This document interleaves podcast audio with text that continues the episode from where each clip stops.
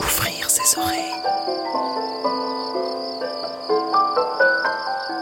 Des bruits, du son, L'art de l'écoute. l'art de l'écoute. Tendez l'oreille. L'oreille.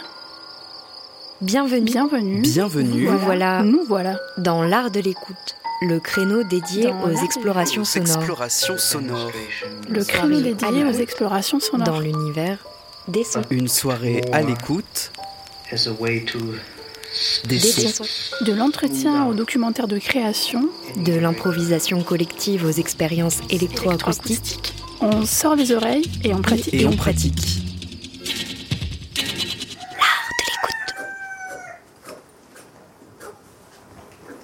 FM qui a de l'oreille.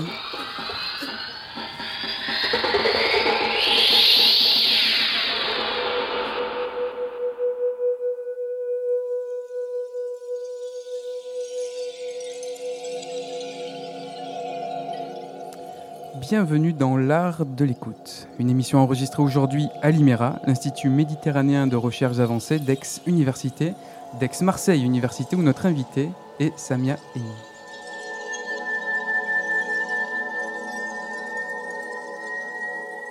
Samia Eni qui est à Marseille pour plusieurs propositions que l'on détaillera, et notamment le séminaire Méditerranée Trait d'Union, qui nous accueille aujourd'hui, organisé dans le cadre de Manifesta 13 par Alia Septi et Thierry Fabre. Chloé Despax m'accompagne sur ce plateau et Alex Papi, assisté de Roya, est à la réalisation.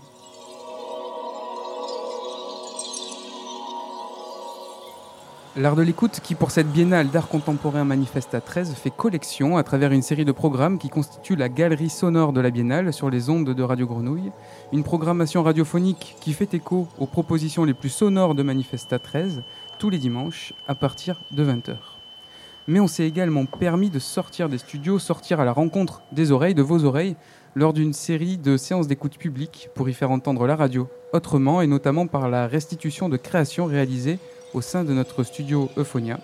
Mais aujourd'hui, c'est une émission où la parole sera au centre, une émission de radio où l'on entendra des extraits de films, des lectures, un peu de musique, pour rencontrer Samia Eni et entrer en dialogue avec son travail. Bonsoir Samia. Bonsoir.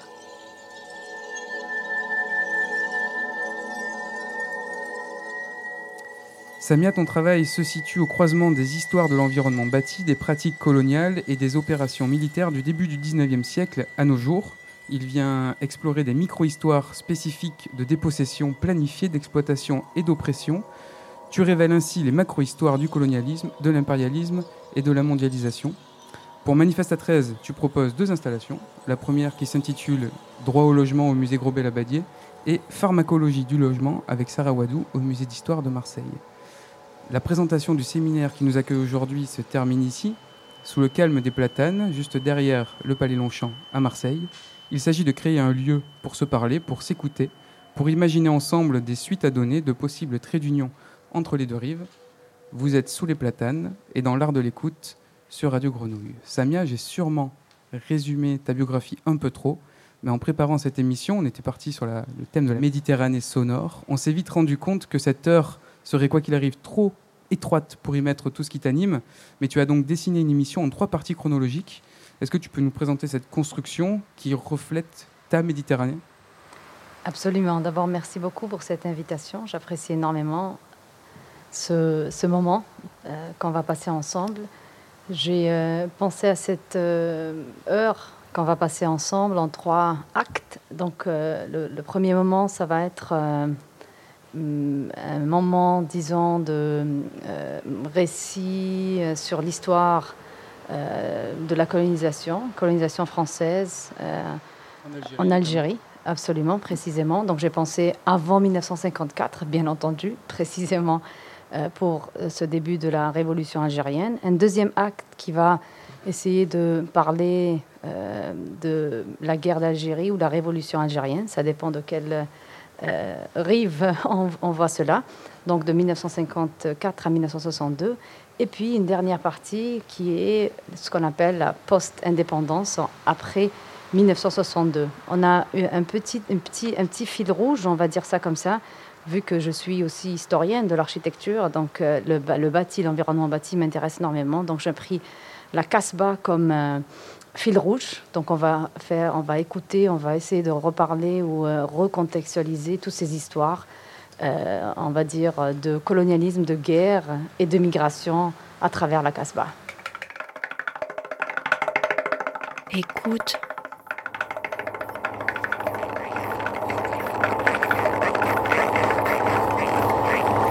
Euphonia. Manifeste à 13 Marseille.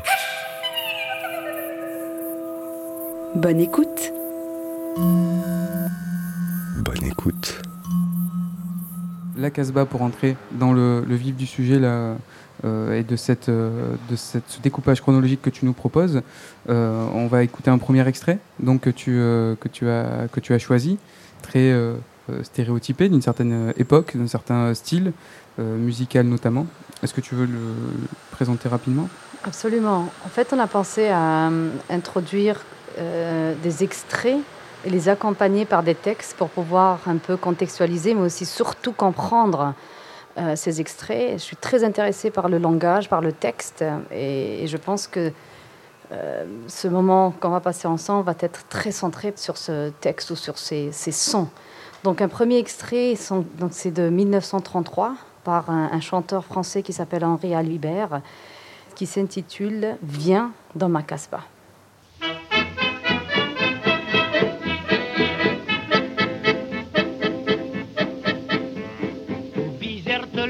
Connaissait Arbiloubia, couscous, barca. Fleur de figuier, on l'appelait Barca, couscous, Arbiloubia. C'était une cigarière, elle était à droite de ses doigts. Surtout mon ami pour faire Arbiloubia, couscous, barca. Ah, ah, viens dans ma. Ah,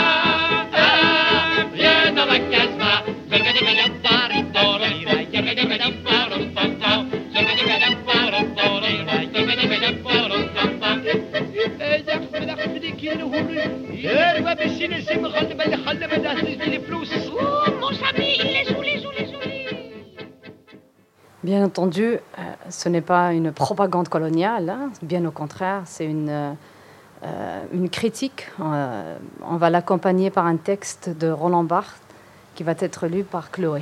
Et puis on enchaîne une conversation sur cela. C'est un extrait de Mythologie, grammaire africaine. Le vocabulaire officiel des affaires africaines est, on s'en doute, purement axiomatique. C'est dire qu'il n'a aucune valeur de communication mais seulement d'intimidation. Il constitue donc une écriture, c'est-à-dire un langage chargé d'opérer une coïncidence entre les normes et les faits, et de donner à un réel cynique la caution d'une morale noble. D'une manière générale, c'est un langage qui fonctionne essentiellement comme un code, c'est-à-dire que les mots y ont un rapport nul, au contraire, à leur contenu. C'est une écriture que l'on pourrait appeler cosmétique, parce qu'elle vise à recouvrir l'effet d'un bruit de langage, ou si l'on préfère, du signe suffisant du langage. Je voudrais indiquer brièvement ici la façon dont un lexique et, une grand-mère peuvent être politiquement engagés. Bande. De hors-la-loi, rebelle ou condamné de droit commun. Ceci est l'exemple même d'un langage axiomatique. La dépréciation du vocabulaire sert ici d'une façon précise à nier l'état de guerre, ce qui permet d'anéantir la notion d'interlocuteur on ne discute pas avec des hors-la-loi. La moralisation du langage permet ainsi de renvoyer le problème de la paix à un changement arbitraire du vocabulaire. Lorsque la bande est française, on la sublime sous le nom de communauté. Déchirement, cruel, douloureux. Ce terme aide à accréditer l'idée d'une irresponsabilité de l'histoire. L'état de guerre est ici escamoté sous le vêtement noble de la tragédie, comme si le conflit était essentiellement le mal et non un mal remédiable. La colonisation s'évapore, s'engloutit dans le halo d'une lamentation impuissante qui reconnaît le malheur pour mieux s'installer. Phraséologie, le gouvernement de la République est résolu à faire tous les efforts qui dépendent de lui pour mettre un terme au cruel déchirement qui éprouve le Maroc. Lettre de M. Coty à Ben Arafa. Le peuple marocain douloureusement divisé contre lui-même, Déclaration de Ben Arafa. Destin. C'est au moment même où, l'histoire témoignant une fois de plus de sa liberté, les peuples colonisés commencent à démentir la fatalité de leurs conditions, que le vocabulaire bourgeois fait le plus grand usage du mot destin. Comme l'honneur, le destin est un mana, où l'on collecte pudiquement les déterminismes les plus sinistres de la colonisation. Le destin, c'est pour la bourgeoisie le truc ou le machin de l'histoire. Naturellement, le destin n'existe que sous forme liée. Ce n'est pas la conquête militaire qui a soumis l'Algérie à la France. C'est une conjonction opérée par la Providence qui a uni deux destins. La liaison est déclarée indissoluble dans le temps même où elle se dissout avec un éclat qui ne peut être caché. Phraséologie, nous entendons, quant à nous, donner au peuple dont le destin est lié au nôtre une indépendance vraie dans l'association volontaire. Monsieur Pinet à l'ONU. Guerre. Le but est de nier la chose. On dispose pour cela de deux moyens. Ou bien la nommer le moins possible, procédé le plus fréquent, ou bien lui donner le sens de son propre contraire, procédé plus retors, qui est à la base de presque toutes les mystifications du langage bourgeois. Guerre est alors employée dans le sens de paix et pacification dans le sens de guerre. Phraséologie. La guerre n'empêche pas les mesures de pacification. Général de Montsabert. Entendez que la paix, officielle, n'empêche heureusement pas la guerre, réelle. Politique. La politique se voit assigner un domaine restreint. Il y a d'une part la France et d'autre part la politique. Les affaires d'Afrique du Nord, lorsqu'elles concernent la France, ne sont pas du domaine de la politique. Lorsque les choses deviennent graves, feignons de quitter la politique pour la nation. Pour les gens de droite, la politique, c'est la gauche. Eux, c'est la France. Phraséologie. Vouloir défendre la communauté française et les vertus de la France, ce n'est pas faire de la politique. Général Tricon Dunois. Dans un sens contraire et accolé au mot conscience, politique de la conscience, le mot politique devient euphémique. Il signifie alors sens pratique des réalités spirituelles, goût de la nuance qui permet à un chrétien de partir tranquillement pacifier l'Afrique. Alors Samia, on a eu Alibert euh, avec euh, un geste assez léger et Barthes avec des définitions euh, et une grammaire euh, précise et très renseignée. Quelle, euh, quelle construction là tu nous proposes? Une construction, peut-être un- une lecture de, ces euh, textes, donc de ces chansons de ces euh, propagandes coloniales, je vais les appeler comme ça, dans le sens où euh, on représente certaines populations d'une façon com- complè- complètement construite. Il faut rappeler que Roland Barthes a publié ce texte-là, donc ce livre Mythologie et surtout la grammaire africaine, ce chapitre-là, en 1957, donc en pleine guerre d'Algérie, en pleine bataille d'Alger, qu'on va pouvoir aussi tout à l'heure en discuter. Et, et c'est un moment assez important vu que euh, c'est une continuité de choses qui se passaient bien avant. Euh, et là, il y a tout un euh, répertoire, disons, de, d'histoires et de, de récits et surtout de représentations et de, tu as dit cari caricaturer, Ouais, stéréotypé ou stéréotypé. Ouais. Euh, pour moi, c'est vraiment diminuer, construire un, imaginaire de l'autre qui est complètement fausse et, basé sur, euh, sur une évidence qui n'existe pas. C'est une évidence complètement construite euh, et qui doit être déconstruite de façon continue. Roland Barthes aide à cette déconstruction continuelle, cette, ce, travail de, de- sur, sur la grammaire, sur le vocabulaire, sur les définitions, pour justement sortir de ces, ces caricatures et ces stéréotypes. Et cette violence, je, je dirais Mm. même, ce- ce- cette euh, représentation complètement fausse de l'autre, et qui n'a pas, euh, qui s'est pas arrêtée à 1962 dans le cas de l'Algérie et, et à d'autres dates dans le cas de d'autres colonies, vu que l'Empire français euh, était et encore assez large. Euh, mais qui a continué en fait Euh, cette euh, construction ou cette, cet imaginaire, cette on va dire, comment on peut dire, epistemic violence, une violence du sens qui, qui malheureusement co- continue encore aujourd'hui. Et ces chansons, on va dire, coloniales, dans les années 30, 40, 50, et puis même après, euh, disons, les indépendances de, certains pays, ont continué encore à exister, à alimenter euh, cette, euh, une, on va dire, une attitude, une mentalité et un comportement qui réduit l'autre à, à quelque chose qui n'existe pas, qui est imaginé.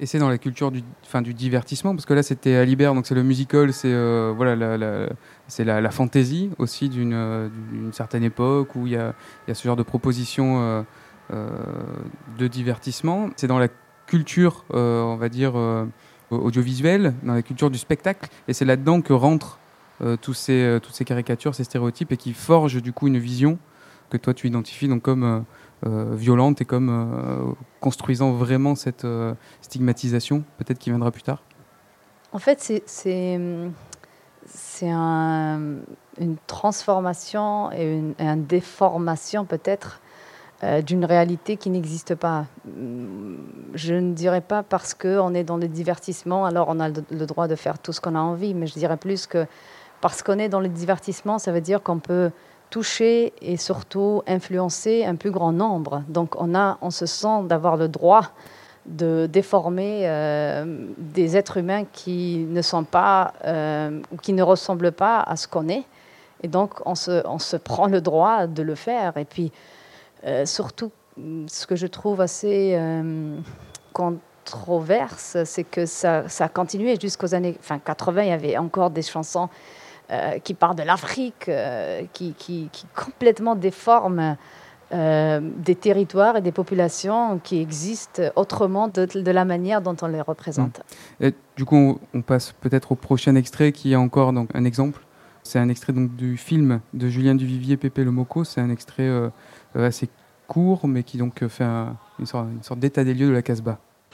Entre ces marches, des ruelles tortueuses et sombres, des ruelles en forme de guet-apens, des ruelles qui se croisent, se chevauchent, s'enlacent, se désenlacent dans un fouillis de labyrinthes.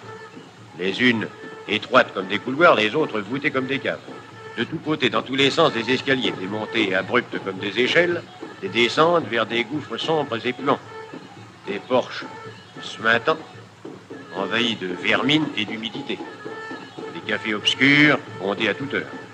Des rues désertes habitent le silence, des rues aux noms étranges.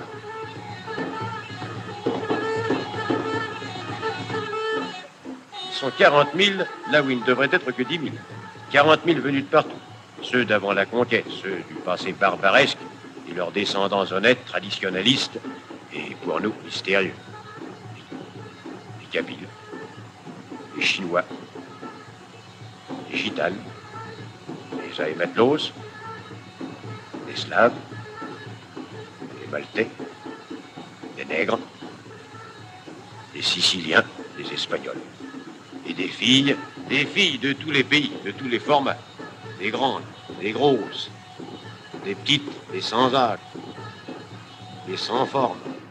Abîmes de graisse où nul n'ose se risquer. Les maisons comportent des cours intérieures, isolées comme des cellules sans plafond et sonores comme des puits, communiquent presque toutes entre elles par des terrasses qui les dominent. Ces terrasses sont le domaine exclusif des femmes indigènes. Mais l'Européen y est cependant toléré. Elles forment une ville à part, et de marche en marche, descendent ainsi jusqu'à la mer. Colorées, vivantes, multiples, hurlantes. Il n'y a pas une Casbah, il y en a cent. Il y en a mille. Dans ce dédale, dans ce grouillement, Pépé est chez lui. Donc là, on retrouve euh, un discours euh, aussi construit sur la ville et aussi sur la femme. Donc euh, peut-être avec le, premier extrait, il y a aussi un- une déformation du langage. On roule les airs, on fait vraiment une caricature, mais surtout une déformation de l'autre. Et là, euh, on incite euh, à penser cette casse-bas, ces rues, euh, cette femme qui est appelée femme indigène dans les années justement euh, 30, euh, parce qu'on est encore dans le code de l'indigénat. Après, elle devient femme musulmane après la Deuxième Guerre mondiale. Donc, il y a, y a aussi toute cette invention du discours sur la ville, donc la Casbah, les rues, les ruelles, et surtout euh, cette peur, euh, parce qu'on on connaît pas vraiment cette euh, typologie ou cette morphologie urbaine, et ça va de même aussi pour la femme. Donc j'ai pensé pour pouvoir accompagner cet extrait, de essayer de déconstruire ce, discours euh, par une lecture de France Fanon, Les Damnés de la Terre, un extrait sur la ville.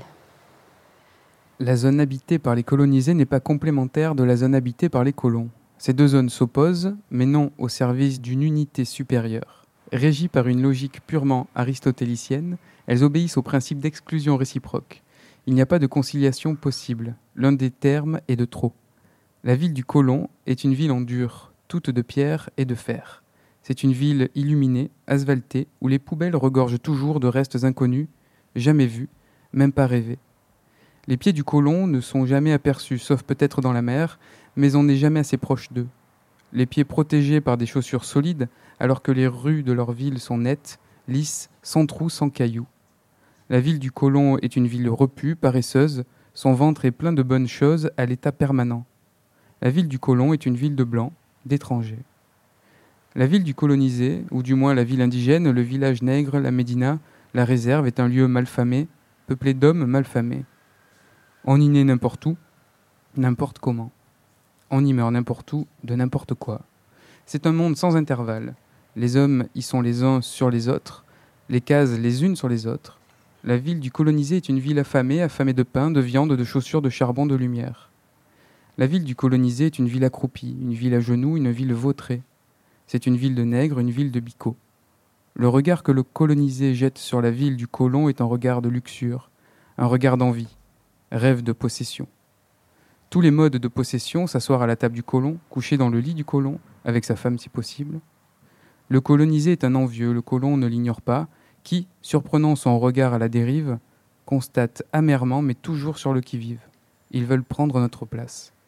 C'est vrai, il n'y a pas un colonisé qui ne rêve pas au moins une fois par jour de s'installer à la place du colon.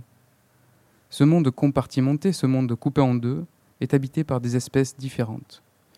L'originalité du contexte colonial, c'est que les réalités économiques, les inégalités, l'énorme différence des modes de vie ne parviennent jamais à masquer les réalités humaines. Quand on aperçoit dans son immédiateté le contexte colonial, il est patent que ce qui morcelle le monde, c'est d'abord le fait d'appartenir ou non à telle espèce, à telle race. Aux colonies, l'infrastructure économique est également une superstructure. La cause et conséquence. On est riche parce que blanc, on est blanc parce que riche. C'est pourquoi les analyses marxistes doivent toujours être légèrement distendues chaque fois qu'on aborde le problème colonial. Il n'y a pas jusqu'au concept de société pré-capitaliste, bien étudié par Marx, qui ne demanderait ici à être repensé. Le serf est d'une essence autre que le chevalier, mais une référence au droit divin est nécessaire pour légitimer cette différence statutaire. Aux colonies, l'étranger venu d'ailleurs s'est imposé à l'aide de ses canons et de ses machines. En dépit de la domestication réussie, malgré l'appropriation, le colon reste toujours un étranger. Ce ne sont ni les usines, ni les propriétés, ni le compte en banque qui caractérisent d'abord la classe dirigeante. L'espèce dirigeante est d'abord celle qui vient d'ailleurs, celle qui ne ressemble pas aux autochtones, les autres. La violence qui a présidé à l'arrangement du monde colonial, qui a rythmé inlassablement la destruction des formes sociales indigènes, démolit sans restriction les systèmes de référence de l'économie, des modes d'apparence, d'habillement, sera revendiquée et assumée par le colonisé au moment où, décidant d'être l'histoire en acte, la masse colonisée s'engouffrera dans les villes interdites. Faire sauter le monde colonial est désormais une image d'action très claire, très compréhensible et pouvant être reprise par chacun des individus constituant le peuple colonisé. Disloquer le monde colonial ne signifie pas qu'après l'abolition des frontières, on aménagera des voies de passage entre les deux zones. Détruire le monde colonial, c'est ni plus ni moins abolir une zone, l'enfouir au plus profond du sol ou l'expulser du territoire. Franz Fanon, Les damnés de la terre. Franz Fanon il a toujours lutté contre les oppresseurs en, en prenant position pour l'indépendance des pays d'Afrique au-delà de l'Algérie, comme vous le précisiez. Il a toujours défendu ceux qui étaient privés d'espace de parole. Euh, la voix de Fanon guide-t-elle encore les opprimés aujourd'hui, Alice Cherki? À mon avis, oui. À mon avis, oui, parce que euh, tout ce que Fanon dit sur le rapport du colonisateur au colonisé, tout ce qu'il dit sur les effets que peut avoir sur le colonisé euh, ce regard, euh, cette façon d'être stigmatisé, même si c'est de façon plus soft parfois, existe. Les ressorts que cela entraîne existent encore. Par exemple, l'impression de, de n'être rien, d'être un déchet, de, peut-être un peu mis au banc. Euh, et quelque chose qui est un, quelque chose qui persiste de nos jours. Vous avez tous les sangs, hein, les sangs soucis, les sangs droits à la parole, etc., qui pullulent dans le monde. Et je pense que euh, cette analyse est d'une très très grande actualité. Un extrait de la rencontre entre Marin de Quédic et Alice Cherki qui euh, préfaçait donc cette, euh, une réédition des Damnés de la Terre, dont je viens de lire un, extrait. C'est une émission retrouvée sur le site de Radio Grenouille.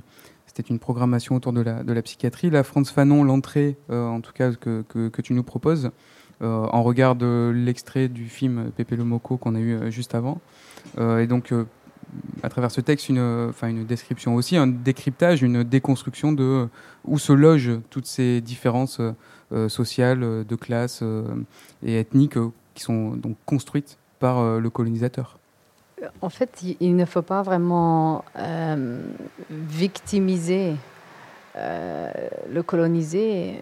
Moi, j'aimerais responsabiliser le colonisateur dans le sens que le projet colonial, c'est une institution ce n'est pas arrivé par hasard, c'est très planifié, c'est bien pensé, euh, c'est un projet qui a été réalisé avec des institutions, avec euh, bien entendu des exploitations, avec euh, une soi-disant mission civilisatrice qui est rien d'autre qu'un alibi pour dire voilà, on occupe et on prend ce qu'on a envie de prendre et on n'exploite. Euh, quand il parle aussi de, cette critique aussi du marxisme euh, qui est liée aussi à l'exploitation, disons, économique, sociale, psychologique, pour moi, c'est aussi une étude euh, de, des institutions, de l'institution coloniale ou des autorités coloniales qui après deviennent des autorités capitalistes ou bien des autorités de la mondialisation. Dans le sens, c'est cette, euh, ces esprits, ces, ces, pratiques continuent à vivre avec nous. Qui sont des, euh, alibis pour en fait un modèle économique en fait. Du coup, c'est une vraie exploitation des ressources, exploitation aussi à cette époque-là aussi une extension d'empire qui a donné qui a donné ces colonies-là en fait. Oui, c'est aussi une compétition entre tous ces pays européens qui, à l'époque, hein, dans le sens, ces empires, c'était oui l'empire français, l'empire euh, britannique, mais il y avait aussi toutes les autres colonies des autres pays européens. C'était une compétition, euh, enfin des guerres qui ont été aussi euh, menées pour s'accaparer d'un territoire assez large, assez grand, et pour pouvoir construire ce capital économique, mais aussi social et aussi culturel, enfin. Et Franz Fanon, sur son, justement sa, son, activité psychiatrique, parce qu'il y a ce parallèle dans son, dans son, dans son œuvre, dans son discours, de travailler la psychiatrie à partir justement du, de, l'emprise coloniale euh, sur euh, les pays du, Maghreb. Tu trouves aussi une ligne de fuite là-dedans dans, dans ta réflexion?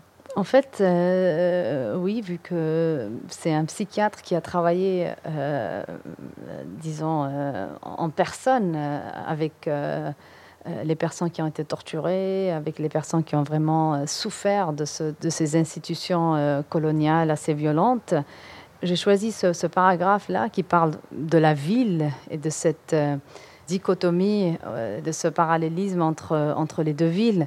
Dans le livre que j'ai écrit, Architecture de la contre-révolution, l'armée française dans le nord de l'Algérie, j'ajoute un troisième niveau, vu qu'il parle de la ville du colonisé et de la ville du colonisateur. Il a écrit ce texte en 1961. Et en même temps, il y avait euh, tout le plan de Constantine et les projets que euh, Charles de Gaulle avait euh, proposé euh, pour pouvoir un peu dévier, disons, l'attention sur cette guerre et, de créer ce, déconstruction, on va dire, de logement. Donc, on a même ajouté un troisième niveau. Donc, il y avait la ville du colonisateur, la ville du colonisé, donc construite par le colonisé, et il y avait encore pendant cette révolution algérienne, une ville ou des logements des habitations qui ont été construites pour contenir ce conflit. Donc il y a presque euh, un troisième niveau qui s'ajoute. Et Fanon, je pense, répond enfin, d'une façon assez forte à cette, euh, pas seulement à la psychologie, mais à la, à la psychiatrie, mais aussi à comment on vit la ville, ou on vit dans la ville. Hmm. dans la ville qui est colonisée. Et cette mise en scène, en fait, parce que depuis le début, on parle de mise en scène, que ce soit la mise en scène des stéréotypes, la mise en scène du, discours et de la description de la Casbah, et là, c'est une mise en scène euh, urbaine, en fait, c'est ça, de construction pour euh, imposer ou, euh, ou essayer de tenter de cadrer des choses du point de vue du, dominant. Pour moi, le premier extrait et le deuxième extrait, ce- c'est vraiment une culture, on va appeler ça comme ça, dans le sens c'est une chanson, c'est un film, c'est une production artistique, culturelle qui est peut-être financée par l'État, d'accord. Oui, c'est peut-être une propagande et c'est pour un public euh, euh, assez large, mais la construction d'une ville, la construction, euh, on va dire, d'une ville européenne ou de la, représentation de la Médina ou de la Casbah ou de, des villages qu'il a nommés, ça c'est plus vers une institution et vers une imposition de certaines typologies pour transformer le, le colo- le colonisé ou la colonisée, dans le sens euh, la population qui est euh, sous cet ordre colonial, on va dire. Donc pour moi, ce sont deux choses parallèles, euh, mais très très différentes. Ordre colonial, du coup, qui s'effrite, qui en tout cas explose. On va passer à la partie de 1954 à 1962 euh, dans ton découpage. Et avec un premier extrait, donc, euh, qui est euh, un extrait, euh, enfin, c'est la bande-annonce même, recomposée, je pense, après, du film La bataille d'Alger euh, de Gillo Pontecorvo. Nous sommes arrivés à la moyenne de 4,2 attentats par jour. Oui, il faut distinguer les attaques individuelles et les attentats à la bombe. Nous disons qu'il y a une minorité qui s'impose par la terreur et la violence. Nous devons agir sur cette minorité dans le but de l'isoler et de la détruire.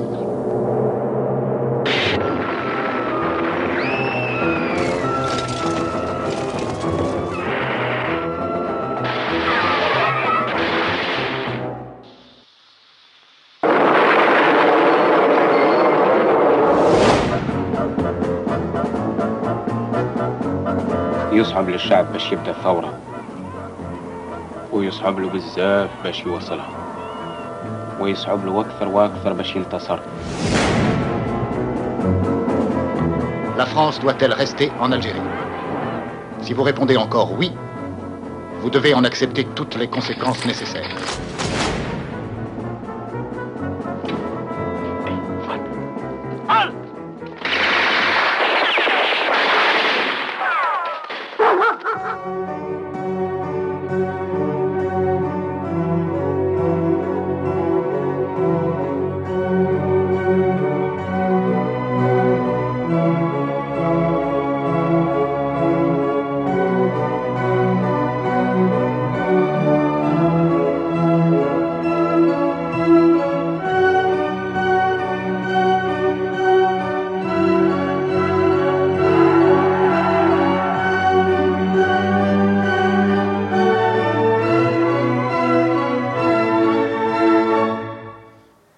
Bataille d'Alger, donc, Samia Eni. On, vient d'écouter la bande-annonce. Donc, c'est un film.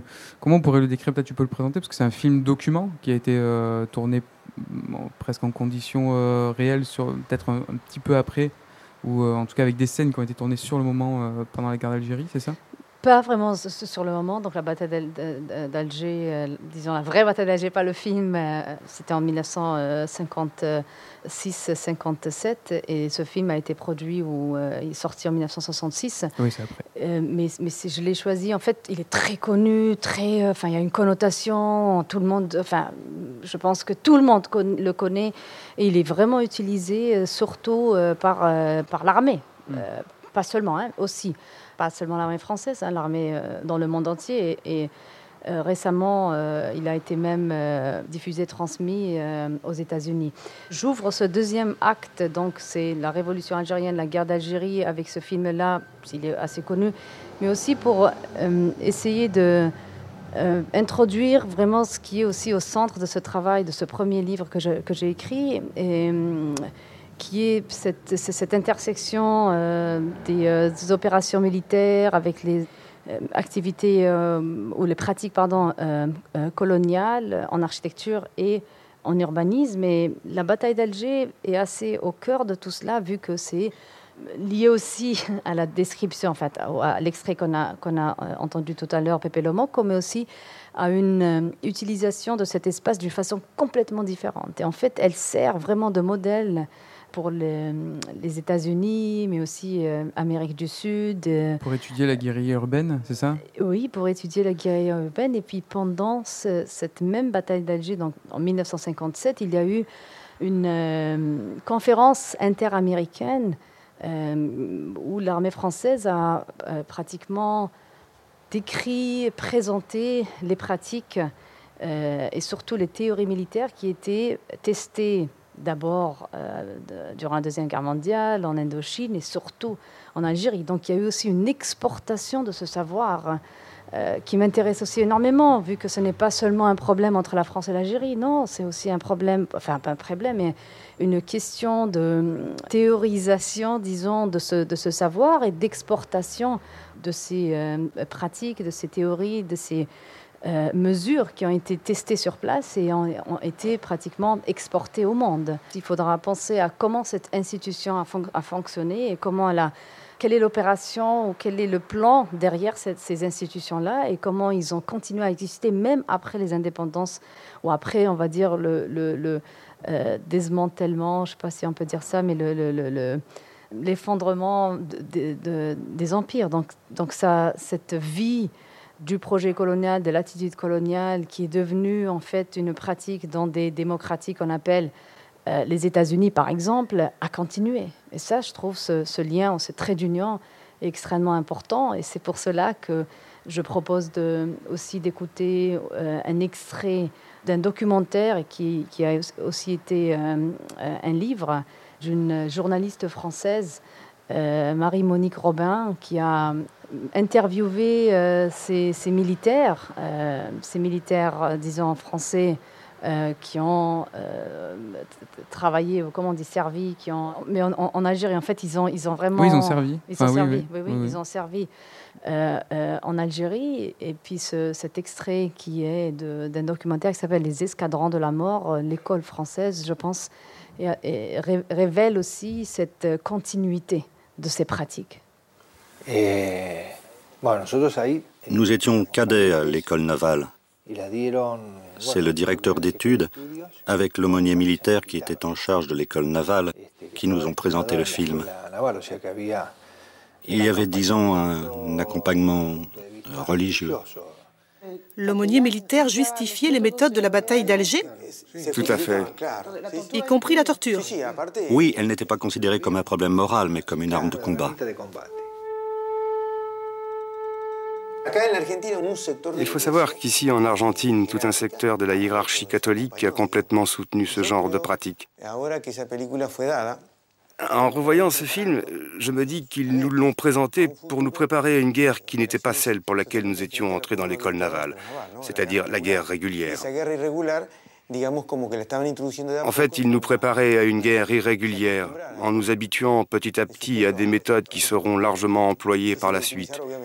Rien à voir avec la guerre contre un ennemi extérieur. Ici, on nous prépare à des tâches policières contre la population civile, qui est devenue le nouvel ennemi. Est-ce que la torture était utilisée à l'époque dans l'armée argentine.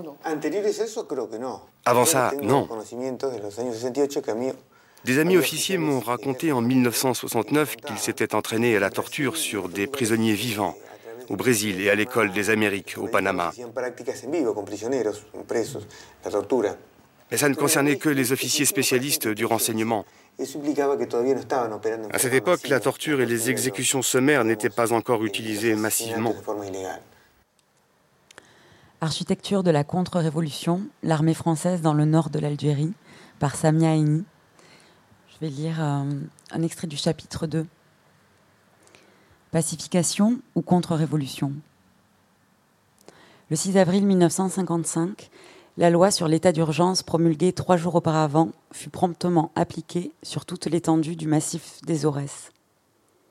Le 12 avril, le cabinet militaire du gouverneur général de l'Algérie, Jacques Soustel, distribua une note intitulée La pacification de l'Aurès, qui stipulait que le redressement de la situation dans la zone où l'état d'urgence est appliqué sera le fait d'une politique de pacification.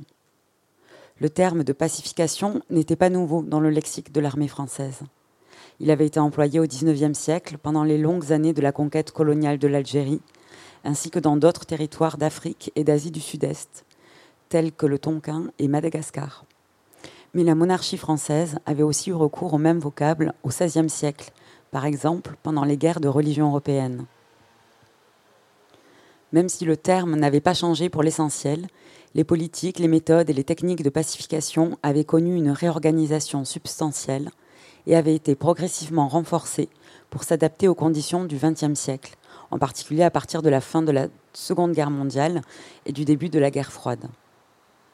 Pendant la guerre d'indépendance algérienne, le bureau psychologique de l'état-major mixte publia un guide pratique de pacification adressé aux chefs militaires des compagnies, des bataillons, des escadrons et des sous-arrondissements de l'Algérie coloniale française et destiné à l'instruction des officiers sous leur commandement.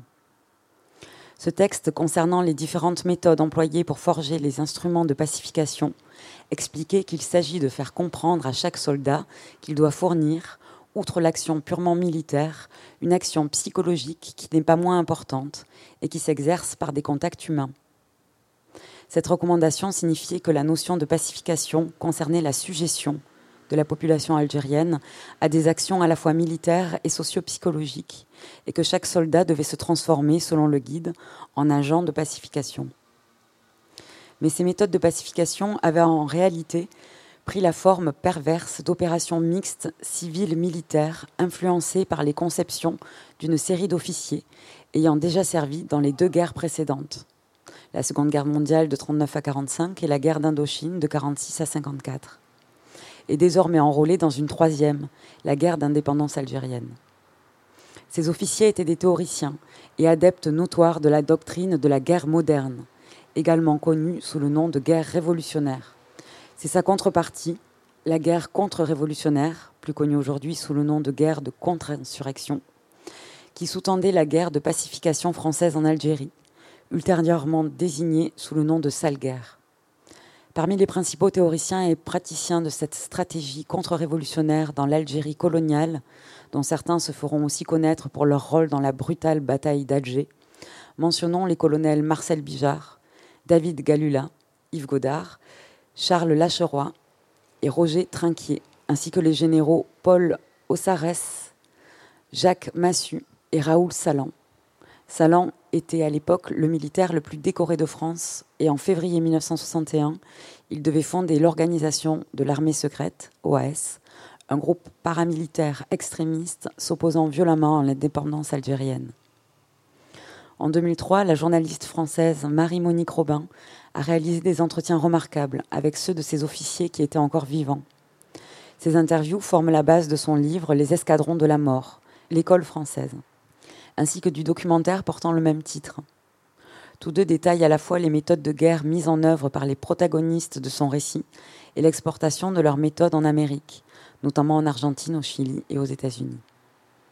Le 2 juillet 1957, le colonel Lacheroy, chef des services de l'information et de l'action psychologique auprès du ministère français de la Défense nationale, prononça devant un public de 2000 officiers réunis dans l'auditorium de la Sorbonne de Paris une conférence intitulée La guerre révolutionnaire et l'arme psychologique.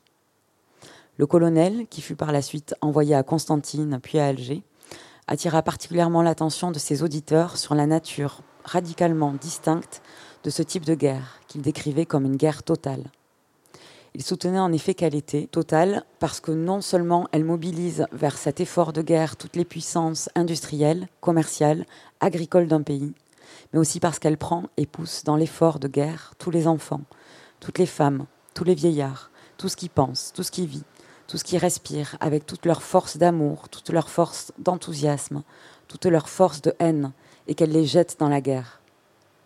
C'est là le facteur nouveau guerre totale, parce qu'elle est une guerre qui prend les âmes comme les corps et les plie à l'obéissance et à l'effort de guerre. Samia, ça c'est un extrait de ton livre? Tu peux nous rappeler le titre? Architecture de la contre-révolution, l'armée française dans le nord de l'Algérie, publié euh, en 2017 en anglais, Architecture of Counter-Revolution, the French Army in Northern Algeria, par les GTA Verlag à Zurich, et puis traduit par les éditions B42 à Paris en 2019. On passe à un morceau contemporain pour faire une transition euh, à l'époque euh, à l'époque moderne. Ce ne sera pas une pause musicale à, à vraiment parler. On écoute Kerry James avec Lettre à la République.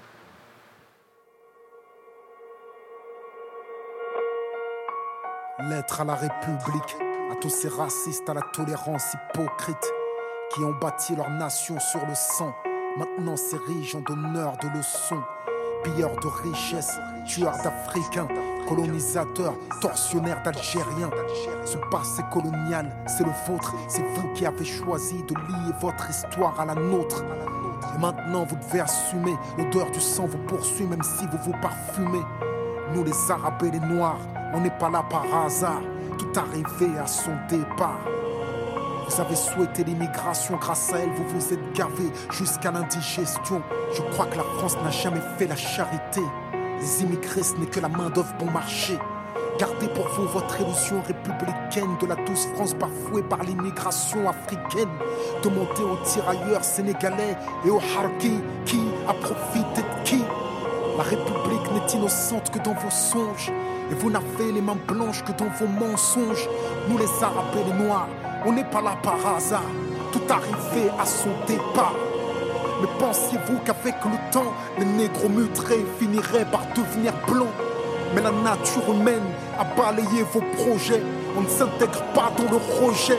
On ne s'intègre pas dans les ghettos français parqués. Entre immigrés, faut être censé. Comment pointer du doigt le repli communautaire que vous avez initié depuis les bidonvilles de Nanterre Pyromane et votre mémoire est sélective. On n'est pas venus en paix. Votre histoire est agressive. Ici, on est mieux que là-bas. On le sait parce que décoloniser pour vous, c'est déstabiliser. Et plus j'observe l'histoire, ben, moi je me sens redevable. Je sais ce que c'est que d'être noir depuis l'époque du cartable. Bien que je ne sois pas un gras, je n'ai pas envie de vous dire merci. Parce qu'au fond, ce que j'ai ici, je l'ai conquis. J'ai grandi à Orly, dans les favelas de France. J'ai fleuri dans les maquis, je suis en guerre depuis mon enfance. Narcotrafic, braquage, violence, crime. Que font mes frères si ce n'est des sous comme dans Claire Stream qui peut leur faire la leçon. Vous, abuseurs de biens sociaux, détourneurs de fonds, de vrais voyous au costard, bande d'hypocrites. Est-ce que les Français ont les dirigeants qu'ils méritent? Au cœur des débats, des débats sans cœur, toujours les mêmes qu'on pointe du doigt dans votre France des rancœurs. En pleine crise économique, il faut un coupable. Et c'est en direction des musulmans que tous vos coups. Je n'ai pas peur de l'écrire, la France est islamophobe. D'ailleurs, plus personne ne s'en cache dans la France des xénophobes. Vous nous traitez comme des moins que rien sur vos chaînes publiques. Et vous attendez de nous qu'on s'écrive Vive la République. Mon respect se fait violer au pays des droits de l'homme. Difficile de se sentir français le syndrome de Stockholm. Parce que moi je suis noir, musulman, banlieusard et fier de l'être. Quand tu me vois, tu mets un visage sur ce que l'autre France déteste. Ce sont les mêmes hypocrites qui nous parlent de diversité, qui expriment leur racisme sous couvert de laïcité. Rêve d'un français unique avec une seule identité. S'acharne à discriminer les mêmes minorités face aux mêmes électeurs. Les mêmes peurs sont agitées. On oppose les communautés pour cacher la précarité. Que personne ne s'étonne si demain ça finit par péter. Comment aimer un pays qui refuse de nous respecter loin des artistes transparents? J'écris ce texte comme un miroir. Que la France s'y regarde si elle veut s'y voir. Elle verra s'envoler l'illusion qu'elle se fait d'elle-même. Je suis pas en manque d'affection. Comprends je n'attends plus qu'elle-même.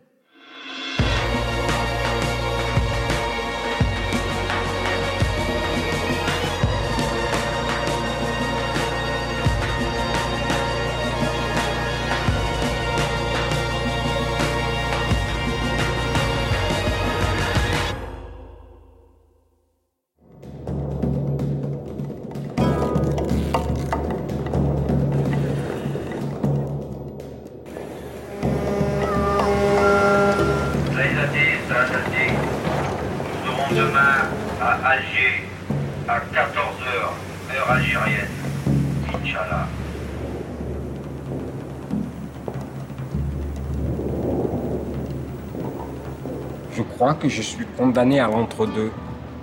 Par exemple, je m'interroge des fois sur l'endroit où je vais mourir. Du quel côté des deux rives je vais être enterré? Quand je rentre au bled, j'ai peur qu'on ne me fasse que des reproches. Parce que je ne maîtrise pas assez l'arabe pour leur parler. Quand on ne maîtrise pas assez une langue, on ne peut pas donner une juste idée de ce qu'on pense.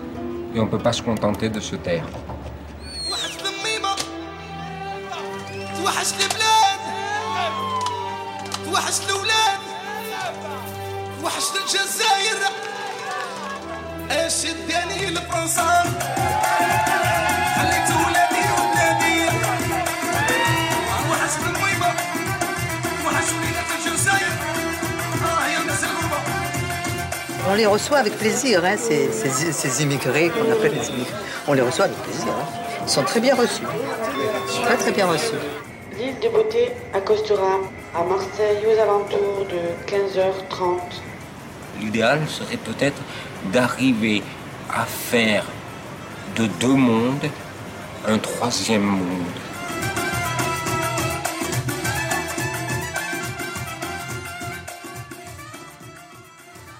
Vous êtes toujours dans l'art de l'écoute sur Radio Grenouille. On a fait un, un grand saut. On est passé euh, par-dessus euh, 1962. Euh, on est passé par Kerry James, Lettre à la République, et on a enchaîné sur euh, euh, un extrait, enfin c'est la présentation, je pense, la bande-annonce du film La Traversée. Donc à bord de, bateaux qui font la traversée entre Marseille et Alger. On n'est peut-être pas revenu assez sur peut-être le, le terme de pacification qu'on a laissé dans, ce, dans ce moment juste avant, avant 62. Oui, en fait, euh, le terme pacification, comme l'a dit aussi euh, Roland Barthes dans le premier acte, euh, il est utilisé aussi pour ne pas dire ce qu'on aimerait dire. Donc, il a été utilisé dans, plusieurs ou à travers plusieurs moments ou, pour faire plusieurs pratiques, on va dire ça comme ça. Et puis, il a été exporté, oui, en Argentine, comme on a vu, mais aussi dans d'autres pays. Surtout aussi aux États-Unis, hein, avec l'Afghanistan. euh, il y a même eu, euh, euh, avec la guerre au Kosovo, une, reprise de ce terme. On parlait de pacification, stabilisation, et il y a eu même des pratiques qui ont été utilisées par l'armée française en Algérie, par exemple avec les sections administratives spécialisées, les sections administratives urbaines, qui étaient d'abord testées en Algérie et puis importées ici en France euh, pour encadrer la population et contrôler la population algérienne, par exemple dans les bidonvilles durant la guerre d'Algérie. Donc on, voit aussi cet échange ou bien ce transfert de pratiques et de savoir et de violence entre les deux Méditerranées. Comment ça, se tra- traduit euh, comment euh, ce passage entre euh, colonialisation et migration se passe Ça se passe par plusieurs, euh, euh, on va dire, euh, moments. Donc, par exemple, ce moment d'échange de euh, officiers militaires pour le contrôle de, le contrôle de la population, mais aussi et surtout, je pense, par le besoin de main-d'œuvre en France, surtout après la Deuxième Guerre mondiale, après le régime de Vichy. On avait besoin d'une main-d'œuvre jeune, fort et, euh, et masculine. Et donc, on a, pour utiliser un terme qu'on utilisait à l'époque, importé cette main-d'œuvre. Donc, c'est vrai que pas seulement la population algérienne, mais euh, les peuples colonisés, enfin pas tous, mais il y avait une partie qui vivait déjà en France. hein. Moi, je parle maintenant juste de ce passage, surtout après, après la guerre d'Algérie, hein, ou même après la Deuxième Guerre mondiale. Donc, il y avait toute cette euh, population qui vivait ici et qui travaillait aussi, qui a participé aussi à, cette reconstruction de la France et aux 30 glo- glorieuses. hein. Donc, ces années euh, de euh, croissance économique très très rapide et, donc ils ont vraiment participé à cette, cette reconstruction là.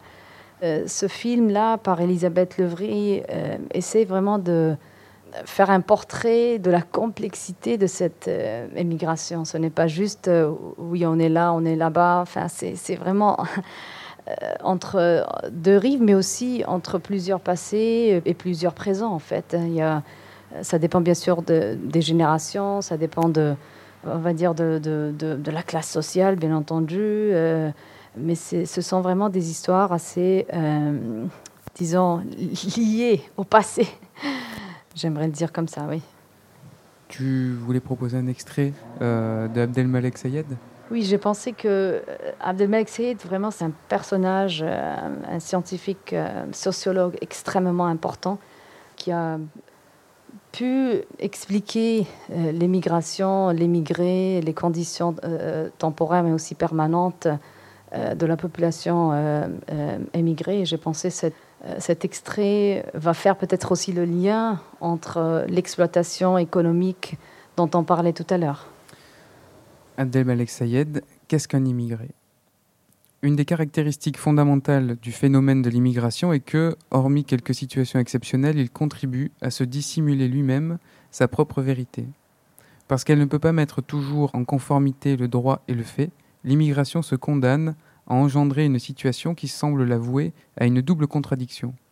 On ne sait plus s'il s'agit d'un état provisoire, mais qu'on se plaît à prolonger indéfiniment, ou au contraire, s'il s'agit d'un état plus durable, mais qu'on se plaît à vivre avec un intense sentiment du provisoire.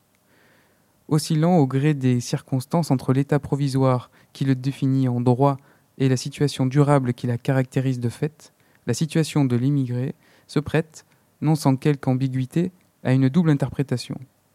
Tantôt comme pour ne pas s'avouer la forme quasi définitive que revêt de plus en plus souvent l'immigration, on ne retient de la qualité d'immigré que son caractère éminemment provisoire, en droit. Tantôt, au contraire, comme s'il fallait apporter un démenti à la définition officielle de l'état d'immigré comme état provisoire, on insiste avec raison sur la tendance des immigrés à s'installer, de plus en plus durablement, dans leurs conditions d'immigrés. Parce qu'elle est partagée entre ces deux représentations contradictoires qu'elle s'ingénie à contredire, tout se passe comme si l'immigration avait besoin, pour pouvoir se perpétuer et se reproduire, de s'ignorer, ou de feindre s'ignorer, et d'être ignorée comme provisoire, et en même temps de ne pas s'avouer comme transplantation définitive. Cette contradiction fondamentale semble être constitutive de la condition même de l'immigré. Elle s'impose à tout le monde, aux immigrés bien sûr, mais aussi à la société qui les reçoit, ainsi qu'à la société dont ils sont originaires. Elle impose à tous d'entretenir l'illusion collective d'un État qui n'est ni provisoire ni permanent, ou, ce qui revient au même, d'un État qui n'est admis tantôt comme provisoire en droit, qu'à condition que ce provisoire puisse durer indéfiniment, et tantôt comme définitif, en fait, qu'à condition que ce définitif ne soit jamais énoncé comme tel. Et si tous les partenaires concernés par l'immigration finissent par s'accorder sur cette illusion, c'est sans doute parce qu'elle permet à chacun d'entre eux de composer avec les contradictions propres à la position qu'il occupe, et cela sans avoir le sentiment d'enfreindre les catégories habituelles par lesquelles on pense et on constitue les immigrés, ou encore par lesquelles ils se pensent et se constituent eux-mêmes. Abdelmalek Sayed, extrait de Qu'est-ce qu'un immigré? Je pense pour moi, encore une fois, c'est vraiment le- la question de l'institution. Euh, Mm. C'est-à-dire les autorités qui ont besoin de cette main-d'œuvre et qui reçoivent ces personnes. Quelle est leur responsabilité? Quels droits euh, ces personnes euh, peuvent avoir et ont? Et quel euh, droit est appliqué en, en tant que droit? Pour moi, ça, c'est vraiment une question assez importante. hein. On prend l'exemple, par exemple, de la population euh, algérienne, ce qu'on appelait les travailleurs nord-africains à l'époque. Euh, donc, euh, dans leur pays, c'était des décolonisés. Ici, ils étaient des émigrés. Mais en fait, l'Algérie était un département français. Donc, pourquoi ils n'étaient pas français ici? Et, je ne le dis pas parce que je veux qu'ils soient français. Je, me, pose la question. hein. Et, ils se retrouvent euh, à vivre dans des conditions assez euh, pénibles, dans des bidonvilles aussi, euh, même si travaillaient ici. Donc, ils, avaient un droit. Ils étaient là avec euh, un statut bien précis. Donc, pour moi, ça, c'est vraiment une question, encore une fois, de, du pouvoir et des autorités et des institutions. On parle, oui, de statut provisoire, euh, mais c'est comme la pacification, c'est un statut, même si on sait qu'il y a des personnes qui sont ici depuis des années, il y a plusieurs générations, mais on les appelle encore les immigrés. Pourquoi et, euh, quel est cet euh, euh, droit que ces personnes en ont droit, en fait Je ne sais pas si on peut le dire de cette façon, mais je me demande vraiment si ce droit est appliqué et comment. On peut créer un, un- trait d'union avec euh, la pharmacologie du logement. C'est très bien, parlons-en maintenant pharmacologie du, logement. Ton installation donc, qui est au musée d'histoire de Marseille, qui vient juste d'être inaugurée là, euh, vendredi dernier.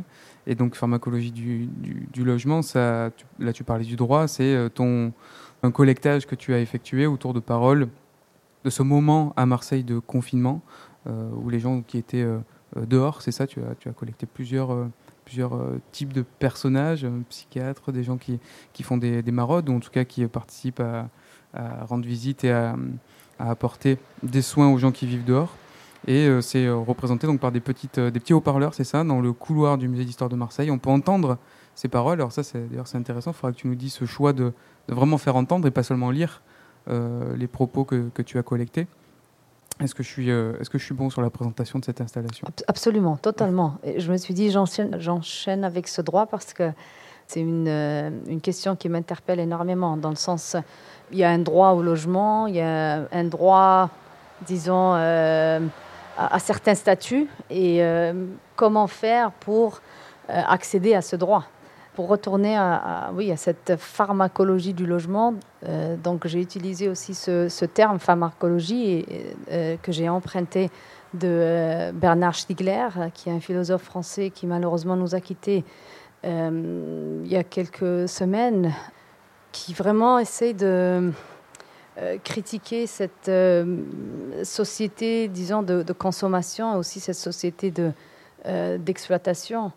Euh, le mot pharmacologie ou le mot pharmacone qui veut dire euh, un poison et un remède ou un remède et un poison donc euh, il peut être euh, euh, les deux en même temps donc euh, il fait du bien et du mal ou il nous permet de faire certaines choses mais aussi il nous évite ou nous empêche d'accéder à certaines à certains aspects à certaines choses. Le projet au musée de l'histoire de Marseille est un projet qui avait commencé avec euh, une envie de dire l'histoire de la construction du, logement après la Deuxième Guerre mondiale, ici en France, surtout à Marseille, et surtout d'essayer de, de, représenter les conditions de vie de ces travailleurs émigrés pendant les 30 glorieuses. Et puis, euh, avec le confinement, je me suis vraiment demandé quel est le rôle des participants à une biennale? Pourquoi continuer à une continuer à travailler pour une biennale ou continuer à faire une exposition euh, pendant un, moment aussi particulier, aussi intense euh, et aussi difficile pour plusieurs personnes, hein, économiquement, so socialement, psychologiquement. C'est quand même un moment euh, très difficile et très particulier. Et donc, j'ai essayé un peu de revoir mon rôle euh, que faire? Continuer comme avant? Non, ça je ne peux pas. Business as usual, c'est pas vraiment quelque chose que j'aimerais faire vu que euh, il y a un moment assez, enfin c'est un présent, c'est là maintenant. Que mm. faire? Ça c'était vraiment une question que je me, je me posais et puis.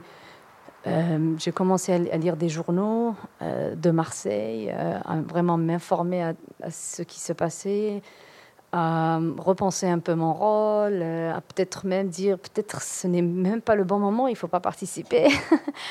Et puis petit à petit, euh, j'ai même écouté aussi tous les, euh, discours du président, des, des, politiques. Et puis quand le confinement a été prononcé et annoncé, on a demandé à tous les travailleuses et travailleurs essentiels de continuer à travailler et risquer leur vie. Et puis à toutes les autres personnes euh, de rester chez eux, rester à la maison. Donc la maison est devenue vraiment un, un, un refuge, un abri très important, bien entendu. Euh, mais je me suis aussi demandé, est-ce qu'on a pensé aux sans-abri? Que faire? Euh, Est-ce qu'il y a eu un, oui, une, une loi ou un plan un, un plan, exactement, exactement, un plan pour tous ceux qui euh, avaient un chez-soi dans les rues euh, de Marseille, mais de France. Hein, c'est dans toute l'Europe. Ce n'est pas un problème euh, français seulement, un hein, problème, une question, on va dire ça comme ça.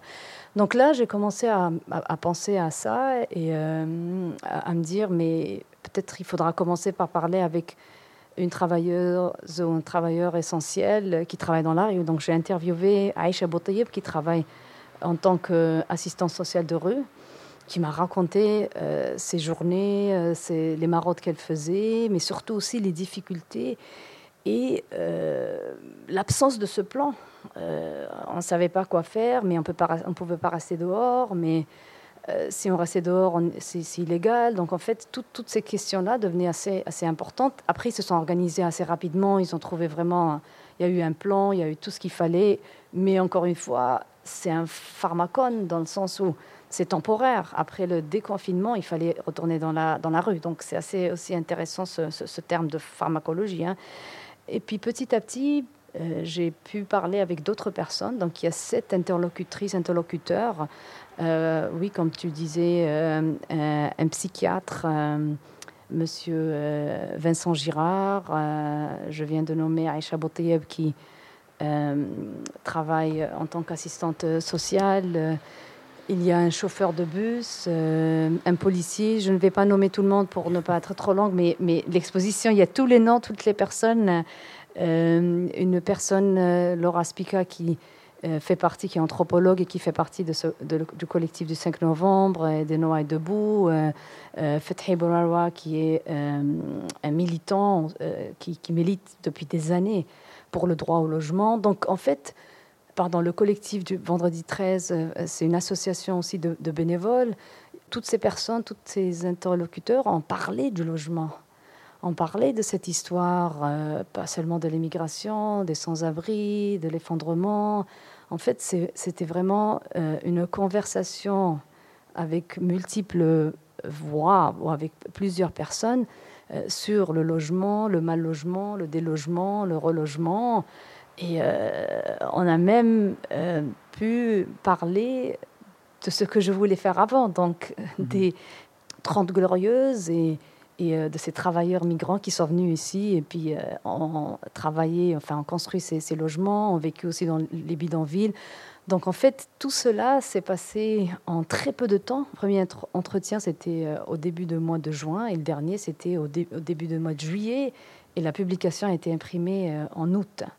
Donc vraiment tout un travail assez court, mais c'est une réflexion très très longue dans le sens que toutes ces personnes portent avec elles des expériences et, des témoignages euh, qui sont vraiment assez exceptionnels et très spécifiques par rapport à leur passé, par rapport à leur vécu aussi. Hein. Donc il y a toutes ces intersections, euh, il y a aussi intergénérationnel, euh, il y a des passés très très différents aussi de toutes ces personnes.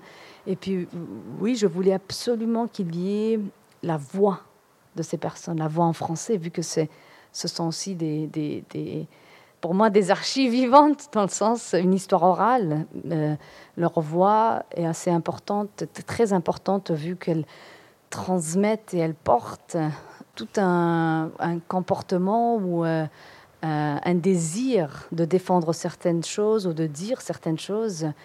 Euh, et donc, quand on arrive dans ce, cet espace qui est pratiquement un couloir, hein, j'ai choisi vraiment un couloir, donc un lieu de passage, et j'ai essayé de de proposer comme une rue dans un musée. Donc euh, vous verrez euh, des étés métalliques comme un échafaudage, une, une, image aussi à la construction au non fini, euh, des cordes à linge avec des pinces, où il y a toutes ces photographies, ces cartographies qui essaient de représenter un peu tous ces vécus, toutes ces voix, toutes ces histoires très très différentes. Et cette voix ou ces voix différentes euh, qui racontent, ce sont des extraits très courts, mais qui racontent euh, un moment très euh, spécifique. Donc on a le droit au logement, par exemple, l'effondrement de la rue d'Aubagne, l'expérience de Aïcha pour ses marottes, pour ce public. normalement, on ne parle pas de ce public dans des musées ou des institutions publiques. le psychiatre qui défend la, psychiatrie euh, démocratique et dénonce la psychiatrie, disons, dans des euh, espaces euh, fermés, presque, non, des mm. carcéraires, non. Oui, carcéral. Carcéral, des espaces carcérales. Mm. le chauffeur de bus qui s'appelle Habib, qui parle de ce bus 38 qui, qui traverse les quartiers nord. Donc il parle aussi de, de, de, ces quartiers et surtout de ce que lui, il a vécu et vu pendant cette période-là. Euh, l'association Vendredi 13 qui parle du, de l'importance du bénévolat aussi, de la solidarité.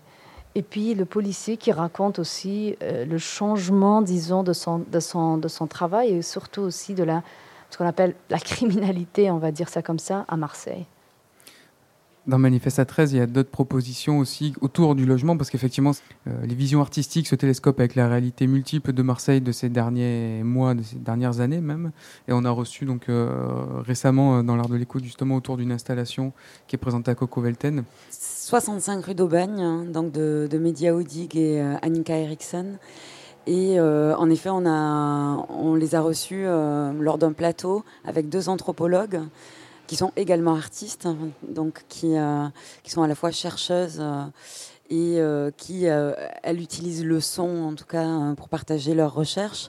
C'est Michaela Lemeur et Sandrine Musso, et qui ont travaillé également sur les effondrements et qui ont monté un blog autour des archives du présent et du pendant et de l'après-effondrement, euh, et donc novembre 2018. Et ton travail là pour cette, euh, installation, donc euh, pharmacologie du logement, euh, ayant quand même une, dimension anthropologique, ça pourrait être peut-être des archives d'ailleurs à, compléter pour, qui pourraient compléter aussi et augmenter ces archives vivantes, ce corpus pour le futur, pour l'avenir, pour laisser des traces traces de notre actualité ici. Notre actualité vraiment très très actuelle, ça va être de terminer en douceur ce- cette émission. Évidemment, on a pris plus de temps que ce qui était prévu, mais c'est normal. Merci beaucoup Samia. Euh, donc du coup, ton installation est visible au musée d'histoire de Marseille. Il y a une deuxième installation aussi, une deuxième pièce au musée Grobet-Labadier, qui est en face euh, donc du, du Palais Longchamp. Euh, merci à Limera et ses équipes pour nous avoir accueillis. Euh, merci au public de nous avoir écoutés euh, jusqu'au bout. Merci aux auditeurs qui sont derrière leur poste aussi. Merci de, nous écouter tous les dimanches à 20h. Merci Chloé, merci à Alex Papier Royal technique et à la réalisation. Plein d'autres programmes sont à retrouver, euh, notamment les émissions Trait d'Union depuis le QG de Manifesta qui est sur la Canebière. Et il y aura plein de podcasts à écouter avec des QR codes euh, dissimulés dans la ville dans les semaines prochaines, à chercher avec des podcasts autour du parc euh, des Calanques, avec des petites créations sonores d'étudiants des Beaux-Arts de Lumini. Bref, plein de petites pépites audio à chercher. L'art de l'écoute continue sur Radio Grenouille, puisqu'il y a une deuxième partie à l'antenne qui vous est proposée, mais on va se quitter avec un, un duo, enfin une rencontre qui date des années 2000. C'est Gatian Pega et le groupe El Hilal qui avaient euh, fait un petit album Marseille Ben Abbès. C'était une belle, euh, une belle collaboration et euh, on aimerait vous laisser là-dessus. Merci encore Samia Merci à vous. hein. et bon séjour sur Marseille. Merci bien. Laridum lare laridum lare lare digi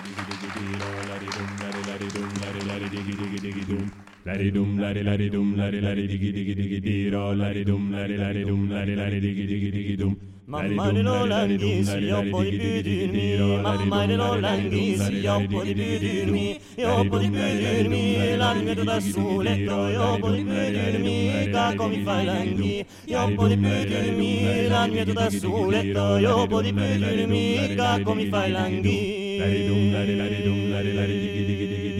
ladi dum ladi ladi dum ladi ladi diggy diggy diggy dum ladi dum ladi ladi dum ladi ladi diggy diggy diggy diggy do ladi dum ladi ladi dum ladi ladi diggy diggy diggy dum ladi dum ladi ladi dum ladi ladi diggy diggy diggy diggy do ladi dum ladi ladi dum ladi ladi diggy diggy diggy dum ladi dum ladi ladi dum ladi ladi diggy diggy diggy diggy do ladi dum ladi ladi dum ladi ladi diggy diggy diggy dum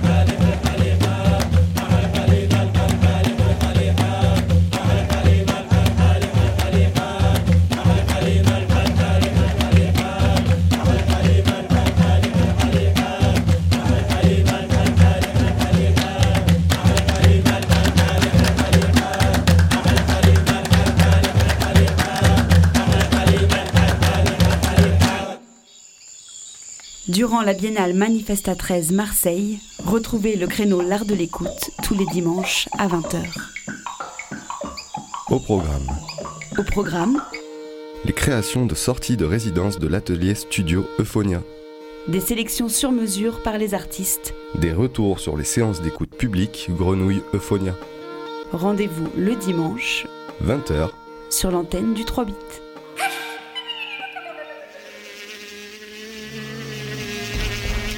L'art de l'écoute, tous les dimanches à partir de 20h. Écoute, j'écoute.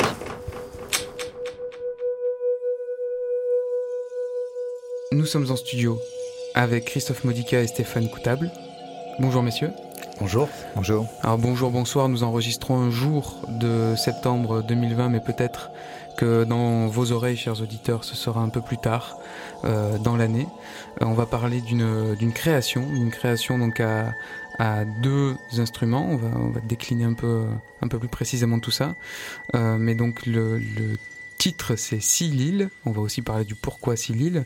Et donc Christophe Modica, faiseur de son aux machines, et Stéphane Coutable, musicien de basson. Comment on dit d'ailleurs un joueur de On basson dit un bassoniste. Un bassoniste, voilà. Voilà. Et ce duo donc euh, jouera euh, six Lille autour euh, sur la plage des Marais, donc autour de l'étang de Berre. Euh, et on va aborder un petit peu les, les- les- la composition, le travail en duo et le, le- le contenu, les, sources sonores que vous utilisez. Peut-être Christophe, euh, est-ce que tu peux nous présenter déjà votre, votre duo et comment, comment vous avez travaillé ensemble, comment vous avez commencé à travailler ensemble et pourquoi? Alors avec Stéphane, on s'est rencontrés euh, il n'y a pas si longtemps que ça, ça doit faire euh, deux petites années. Ça a commencé d'abord par une rencontre euh, plutôt sympathique et amicale. Et puis, euh, et puis en fait très vite, on a essayé de faire de la musique ensemble, étant tous les deux musiciens, tous les deux extrêmement curieux et toujours gourmands de nouvelles aventures. Et du coup, voilà, moi j'étais assez euh, attiré par cet instrument que je connaissais pas, le basson, qui est assez atypique dans le monde de la musique expérimentale et de la musique improvisée, qui est plutôt un instrument classique. Et donc tout de suite, je me suis dit, waouh, euh, il y a peut-être quelque chose à faire euh, avec cet instrument-là. Et voilà, on a d'abord commencé par tenter des choses pour s'amuser, à essayer. Puis finalement, on a fait une performance à Barjol, parce que j'avais réalisé une promenade sonore là-bas, avec Radio Grenouille d'ailleurs. Et du coup, on a, on a fait une proposition jouée avec Stéphane. Et voilà, de là, euh, on n'a pas, on n'a pas cessé de chercher, d'essayer de, trouver euh, un son entre l'électronique et le basson, entre le bois et l'électronique. euh, voilà, on creuse la question. Donc là, vous avez travaillé un peu plus au, au GMM dans le cadre d'une résidence là dont vous sortez, c'est ça? On écoutera un extrait qui, qui, qui émane de ce temps de travail. Et Stéphane, quant à toi, le, tu, tu joues aussi donc du basson dans l'orchestre euh, de Marseille. Voilà. Alors, il y a deux intitulés pour l'Orchestre de Marseille. Il y a soit l'Orchestre de l'Opéra de Marseille quand nous sommes euh, en formation lyrique, donc dans la fosse. Et sinon, quand on est euh, dans le cadre de la programmation symphonique, on est sur scène, donc on est, nous sommes euh, l'Orchestre Philharmonique de Marseille. Donc ta pratique, c'est de la, de la musique dans ces espaces-là, j'ai envie de dire classique, euh, mais Ouais, écrite surtout. euh, ouais. Voilà. Donc on peut aborder euh, la musique du répertoire du 20e, mais c'est vrai que c'est pas euh, c'est pas c'est pas notre quotidien à proprement parler, sachant que pour la musique du 20e, souvent on s'arrête un petit peu de bonheur. Euh, donc euh, bon, Stravinsky, etc. Maintenant fait partie des font partie des classiques, mais euh, c'est vrai qu'on s'aventure pas beaucoup au-delà, même si de, de, de temps en temps on laisse quand même la parole à des, à des compositeurs contemporains, mais c'est ça représente pas le, la majeure partie de notre répertoire. et est-ce qu'il y a des compositeurs contemporains qui ont composé spécifiquement pour le basson d'ailleurs? Oui, bah, il y a Luciano Berio, par exemple, qui a écrit une sequenza. Il y a Philippe Hersan, qui a beaucoup écrit pour le, pour le basson. Oui, il y en a plusieurs comme ça, oui, qui, euh, qui ont écrit pour le basson.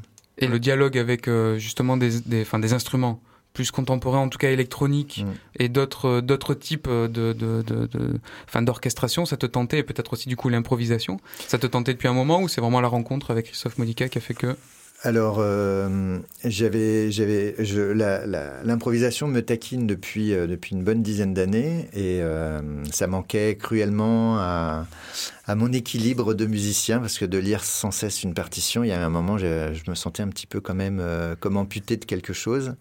Et c'est un peu comme la plongée sous-marine, quoi. Quand on, quand on découvre ce qu'il y a juste à côté, on se dit, ouf, il y avait tout ça en dessous. Et ben voilà, c'était un peu, un peu ça. J'avais envie de découvrir ça, même si, euh, comme la plongée, ça peut être un sport à risque. Mais euh, par contre, je crois que personne n'est mort de l'improvisation à jour. En tout cas, moi, j'en ai fait des, bonnes et des moins bonnes. je suis en bonne santé. Mais euh, ouais, non, ça m'a bien tenté, donc l'improvisation, d'aller euh, travailler ça avec euh, Christophe, parce que lui, il, travaille beaucoup le son. Et c'est vrai que moi, c'est quelque chose que j'ai un petit peu tendance à, délaisser parce que je suis plus dans mes notes de musicien, etc. etc. Et sur le son, euh, proprement parlé, j'ai senti tout de suite que Christophe avait envie d'aller piocher euh, dans le type de sonorisation, le type de micro, comment prendre le son, euh, comment aller récupérer du boisé en fonction de tel ou tel type de, de sonorisation du, du basson. Parce que le basson a cette particularité que le son sort d'un petit peu partout donc euh, en haut, au milieu, en, euh, bas, euh, qu'il qu n'est pas très sonore, contrairement à des trompettes où le son sort à un endroit très fort. Nous, il sort pas très fort et à peu près partout. Donc c'est pas l'instrument le plus facile à sonoriser. C'est très facile dans un studio, mais évidemment sur scène, il y a d'autres contraintes. Et donc ça m'intéressait d'avancer un peu sur, sur ces points-là avec Christophe. Et puis l'autre point qui m'intéressait pour le travail avec lui, c'était que je sentais qu'il n'y avait pas beaucoup de portes fermées avec Christophe et qu'on allait pouvoir travailler dans un, un environnement qui était euh, où il n'y aurait pas trop de barrières euh, euh, stylistiques, où on, allait pouvoir essayer beaucoup de choses. Et moi, c'est vraiment ce qui me motive dans cette, cette pratique-là, c'est que, voilà, en complément de mon, de, mon, de mon activité proprement classique, où je suis un outil au sein de, de, d'un orchestre qui, qui est lui-même un outil, Là, on est vraiment sur de la recherche, on va, on va être on va essayer de faire des choses. C'est plus facile à deux de, de tenter des, des choses qu'à 80. Et Christophe, tu utilises donc les micros, les micros pour sonoriser et puis euh, filtrer aussi, euh, j'imagine, le, le, basson, mais tu utilises aussi les micros pour aller capter des sons euh, de voix, des sons d'ambiance, euh, aussi collecter euh, des sons qui ne sont pas a priori euh, dits musicaux euh, pour les intégrer à votre euh, à votre création. Comment tu enfin comment tu procèdes pour d'abord pourquoi ce choix d'aller récupérer comme ça des voix et de les pas forcément les musicaliser mais de les intégrer à une création musicale? Et, et co comment tu comment tu fais? Alors moi j'avoue que c'est une une vieille recherche en fait qui qui qui monopolise un petit peu mon esprit depuis de longues années. C'est cet endroit de où vient se frotter la musique avec le médium de la voix, de la voix qui narre quelque chose, de la voix de l'interview. Euh, J'ai presque envie de dire c'est cet, cet endroit où la radiophonie rencontre la musique, où le bruit rencontre la musique. Et voilà, ce sont des, grammaires, des langages qui me qui m'occupent l'esprit et que je, que je cherche à mettre en œuvre depuis longtemps. Euh, j'ai aussi, je travaille aussi beaucoup pour le spectacle vivant et du coup j'ai aussi un, une pensée de, la, de ce qu'on peut appeler dans le théâtre, on appelle ça la dramaturgie, mais je crois que je l'applique aussi à la musique. C'est-à-dire une pensée de la, de la narration, mais du coup une narration qui se fait avec des bouts de mots, avec des bouts de paysages sonores enregistrés, avec des bouts de sons créés en direct, avec des notes et qui se fait aussi avec tout ça quoi. C'est le tout c'est le tout qui se mélange ensemble euh, commence à fabriquer quelque chose. Commence à fabriquer de nouveaux paysages euh, de nouveaux lieux de nouveaux espaces. Euh, voilà c'est vraiment c'est un équilibre qui est assez fragile parce que trop de paroles ben on, fait de la radio avec un peu de musique au milieu pas assez, on se demande ce qu'elle fait là, ça n'a pas de sens. Et voilà. Donc, du coup, il y a notamment sur cette création un gros, gros travail de comment on, on utilise cette parole. J'ai fait plusieurs interviews. Euh, on en utilise deux. On a aussi deux voix qui ont été enregistrées par un acteur de, de textes qu'on a, que nous avons écrits. Euh, et voilà. Et du coup, comment on l'utilise, comment on le vient dans la composition, à quel moment, à quel rythme ce qu'il n'y pas que la quantité, en réalité, j'ai pas chronométré, je ne sais pas du tout quelle est la part de son, de musique et de parole euh, en termes de temps, je, je m'en fous complètement. Ce sont des équilibres qui viennent se, se mettre en place, qui, qui sont des vrais équilibres de composition, de, rythme, de tension dramatique, de, tessiture aussi, puisqu'il y a des voix qui ont des tessitures différentes. Et puis, euh, avec le silence aussi, ce travail avec le silence euh, qui est toujours présent. Oui, parce qu'il y a plusieurs niveaux de composition. Donc il y a le niveau de composition euh, quand tu euh, collectes euh, des sons, peut-être quand euh, Stéphane, tu, tu prépares des choses aussi à- avec ton instrument, et puis quand il y a le moment où vous vous rencontrez et où il faut faire dialoguer toutes ces matières et euh, le geste euh, instrumental en même temps, quoi. Et donc il y aurait, enfin, je pense qu'il y a même plusieurs, plus que deux niveaux de composition. Enfin, ça, Oui. ça, c'est, ça n'arrête pas. En fait, dans, dans Silil, il y a, il y a plein de choses, hein, parce qu'il y a Stéphane donc, qui, euh, qui fait des notes, mais pas que, qui fait aussi euh, ce qu'on pourrait passer une époque, on aurait appelé ça du bruit par moment, mais qui reste de la musique. Euh, il y a des sons préenregistrés, qui sont euh, soit des, des sons de paysage, soit des sons fabriqués, plutôt du coup plutôt du monde de l'électroacoustique. Il y a des sons euh, joués en direct parce que je frappe avec un archer sur un pupitre, parce que j'utilise une lime à ongles sur une cymbale, parce que donc des sons qui sont joués en direct et qui passent aussi dans des traitements numériques, donc euh, avec ce mélange entre le, le son direct et le- la transformation. Il y a euh, des voix d'interview, il y a des voix qui narrent des choses, euh, il y a le silence, enfin il y a une quantité euh, d'ingrédients assez importante. Et euh, du coup, après, ça a été de, ça a été de tester, d'écrire. euh, c'est finalement une, création très écrite. À partir d'impro, on a écrit. C'est très, très écrit, c'est très millimétré. euh, voilà, les choses sont très posées. avec dans, dans cette trame-là, cette part un petit peu de. Je ne sais pas si c'est vraiment de l'improvisation, mais en tout cas de liberté. C'est plus une liberté d'interprétation finalement qu'une vraie improvisation. Et ça s'est fait à deux. Ça s'est fait à deux. On compose, on n'est pas d'accord, on discute. euh, on, se pose la question du rythme, on se pose toujours la question de comment c'est reçu. Et puis une question qui me taraude beaucoup aussi, c'est euh, le geste. C'est voilà, moi je, je pousse assez peu de boutons, mais je crée, je fais beaucoup de gestes. C'est pour ça que j'utilise un pupitre avec un archer, que j'utilise euh, et que je trouve que le geste qu'on produit raconte aussi quelque chose. Et avant le geste, d'ailleurs, Stéphane, est-ce que, enfin, quelles sont les conditions d'écoute de ce que euh, enregistre Christophe, par exemple? Est-ce que tu les, tu les découvres pendant que vous jouez ou vous prenez un temps pour écouter euh, les, les, les, captations de voix? Non, on a écouté chaque son et ensuite on, a, on les a évidemment. euh, bah, on a commencé en fait par, par décider de, de trois parties. Ensuite, on les a nommées et ensuite on, a réfléchi à. moi, surtout Christophe, à trouver des sons qui pouvaient aller dans telle partie, dans telle partie, etc. Et, moi, j'ai fait un petit peu un travail équivalent avec les effets, c'est-à-dire je me suis dit bon bah cet effet-là, je vais le garder plutôt pour tel moment, etc., etc. Et, euh, et après, au niveau de l'écoute, non, non, on a, principalement écouté, on a vraiment pris le temps d'écouter chaque son pour. euh, et d'ailleurs, des fois, on prend même la liberté de faire écouter les sons euh, jusqu'à leur fin, c'est-à-dire qu'on laisse beaucoup de silence dans une des parties, c'est-à-dire qu'on on part du, du silence, voilà. Ensuite, il y a un son qui commence, et le son euh, fait sa vie, et le son se termine, et on laisse du silence derrière. Donc c'est aussi une façon, on propose aussi au public d'écouter les sons dans leur entièreté, quoi, avec ce qu'il y a avant et ce qu'il y a après. Alors, on va écouter un extrait de ce que vous avez capté là euh, pendant, pendant cette, euh, cette résidence au GMEM. Euh, c'est un extrait qui se, enfin, qui se situe dans la pièce. euh, une... C'est un bout de la, de la deuxième partie, en fait, qui s'enchaîne avec le début de la troisième. On écoute l'extrait de Silil de Christophe Modica et Stéphane Coutable. Propane. Polypropylène.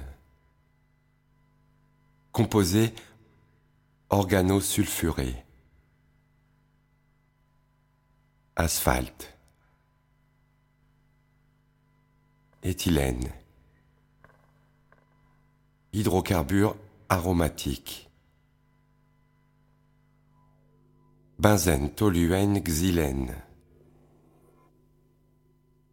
Polymère. Galvanoplastie. Polyester. Aramide.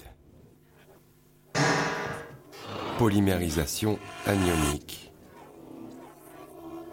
Copolymère séquencé. La pollution, ouais, la pollution, c'est, c'est- je pense que c'est le premier. C'est le premier. C'est le premier que j'accuserai. ouais. C'est le premier que j'accuserai. La pollution, soit- qu'elle soit humaine ou industrielle, elle y est. Polypropylène isotactique.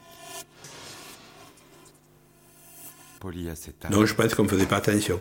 Enfin, dépendance, on pensait que. Enfin, je crois qu'ils pensaient comme ça, nos têtes pensantes, que. Alors, ou, ou c'était voulu, ils ne voulaient pas nous le faire savoir, ou euh, c'était tout simplement euh, de dire que, que ben, pour, pour faire de l'essence, pour faire du gasoil, du goudron, etc., il, fa- il fallait en passer par là, quoi. Et que, et que les, les contraintes administratives n'étaient pas, étaient pas aussi fortes que maintenant. hein. Polystyrène.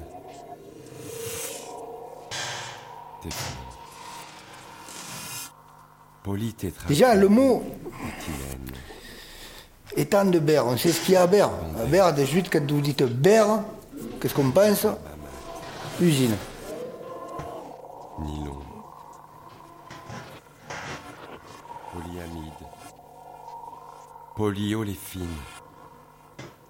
Polychlorure de vinyle. Quand on voit tous les plastiques qui nous entourent, quoi, tout ça sort de l'industrie pét- pétrolière.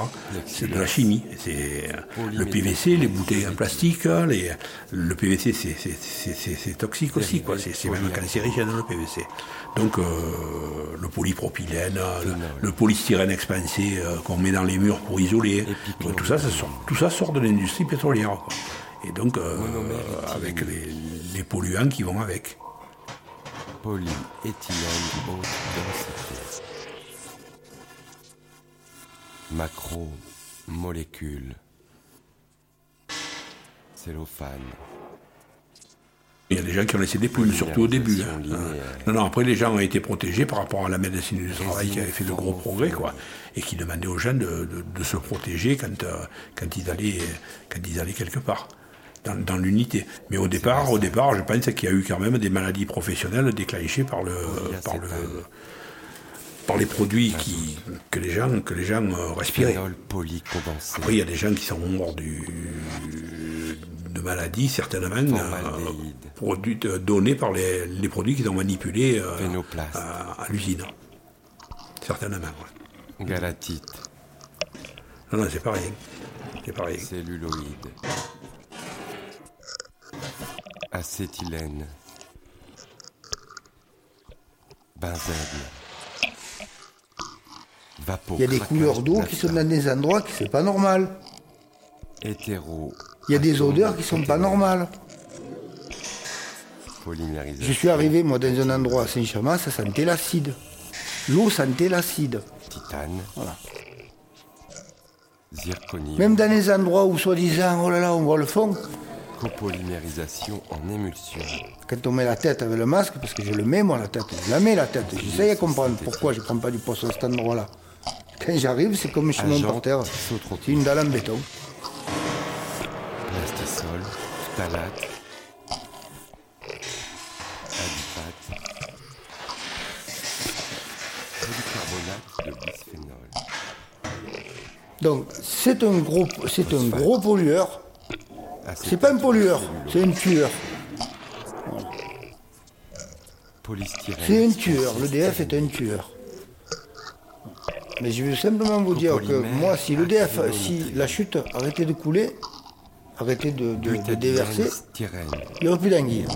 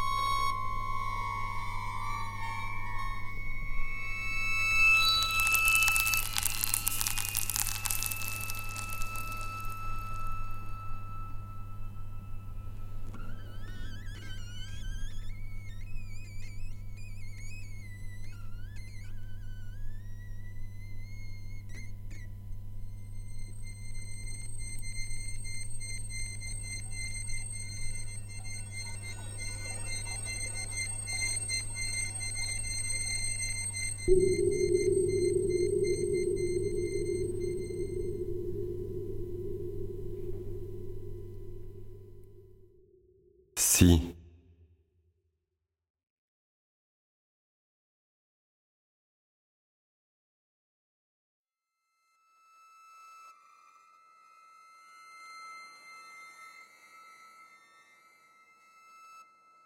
Si.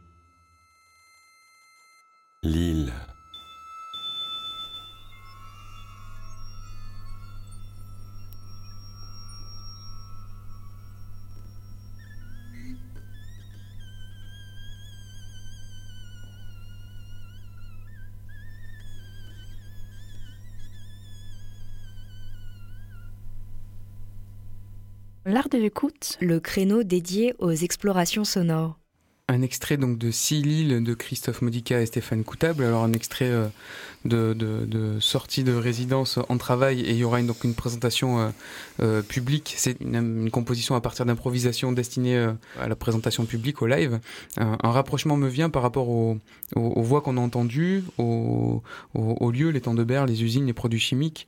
C'est un documentaire de Claire Dutré qui s'appelle Le génie du rivage.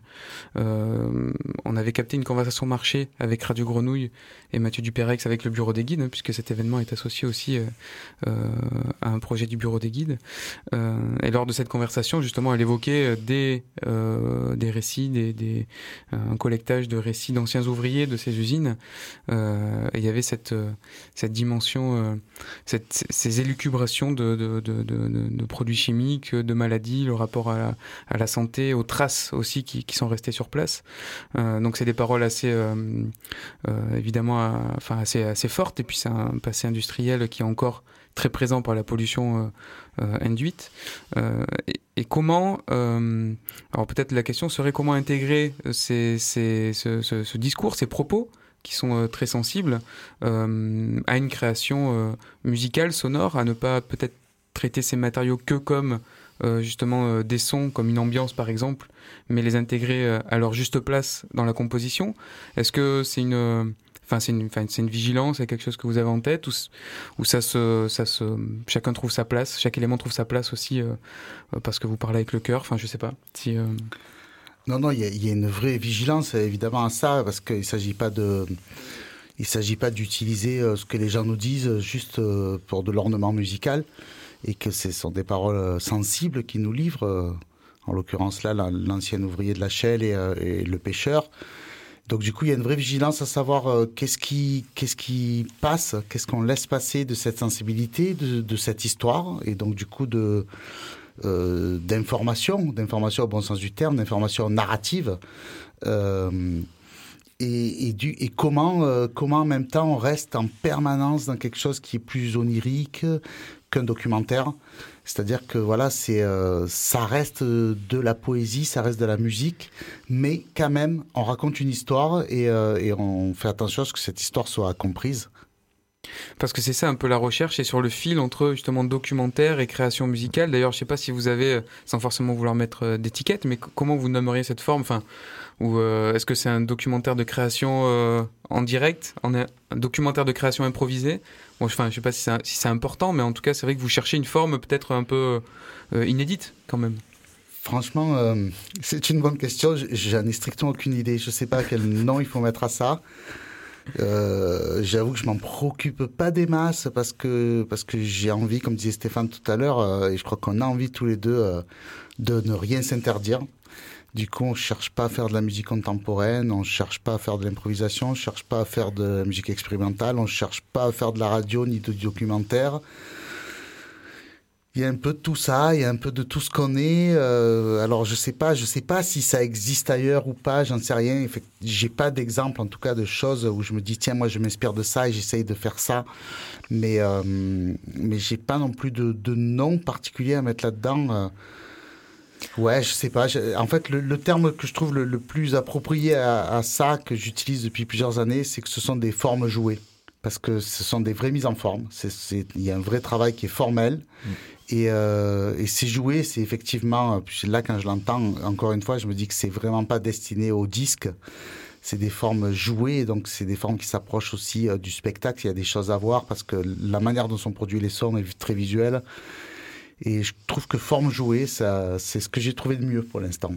Oui, sur, le, sur le, le- la proposition du GMM, c'est écrit performance, écriture musicale, documentaire. C'est ça. C'est pas mal, il y a quand même une, une, bro- une brochette de termes qui, qui associés euh, euh, raconte euh, peut-être justement ce que, ce que vous faites. Et par rapport justement à la, enfin, au geste instrumental que vous avez tous les deux, la proposition, euh, euh, la proposition scénique, est-ce qu'il y aura une, une particularité aussi dans la diffusion euh, la répartition des enceintes, est-ce que vous êtes au centre, vous êtes sur scène, vous, euh, comment vous allez du coup jouer cette forme?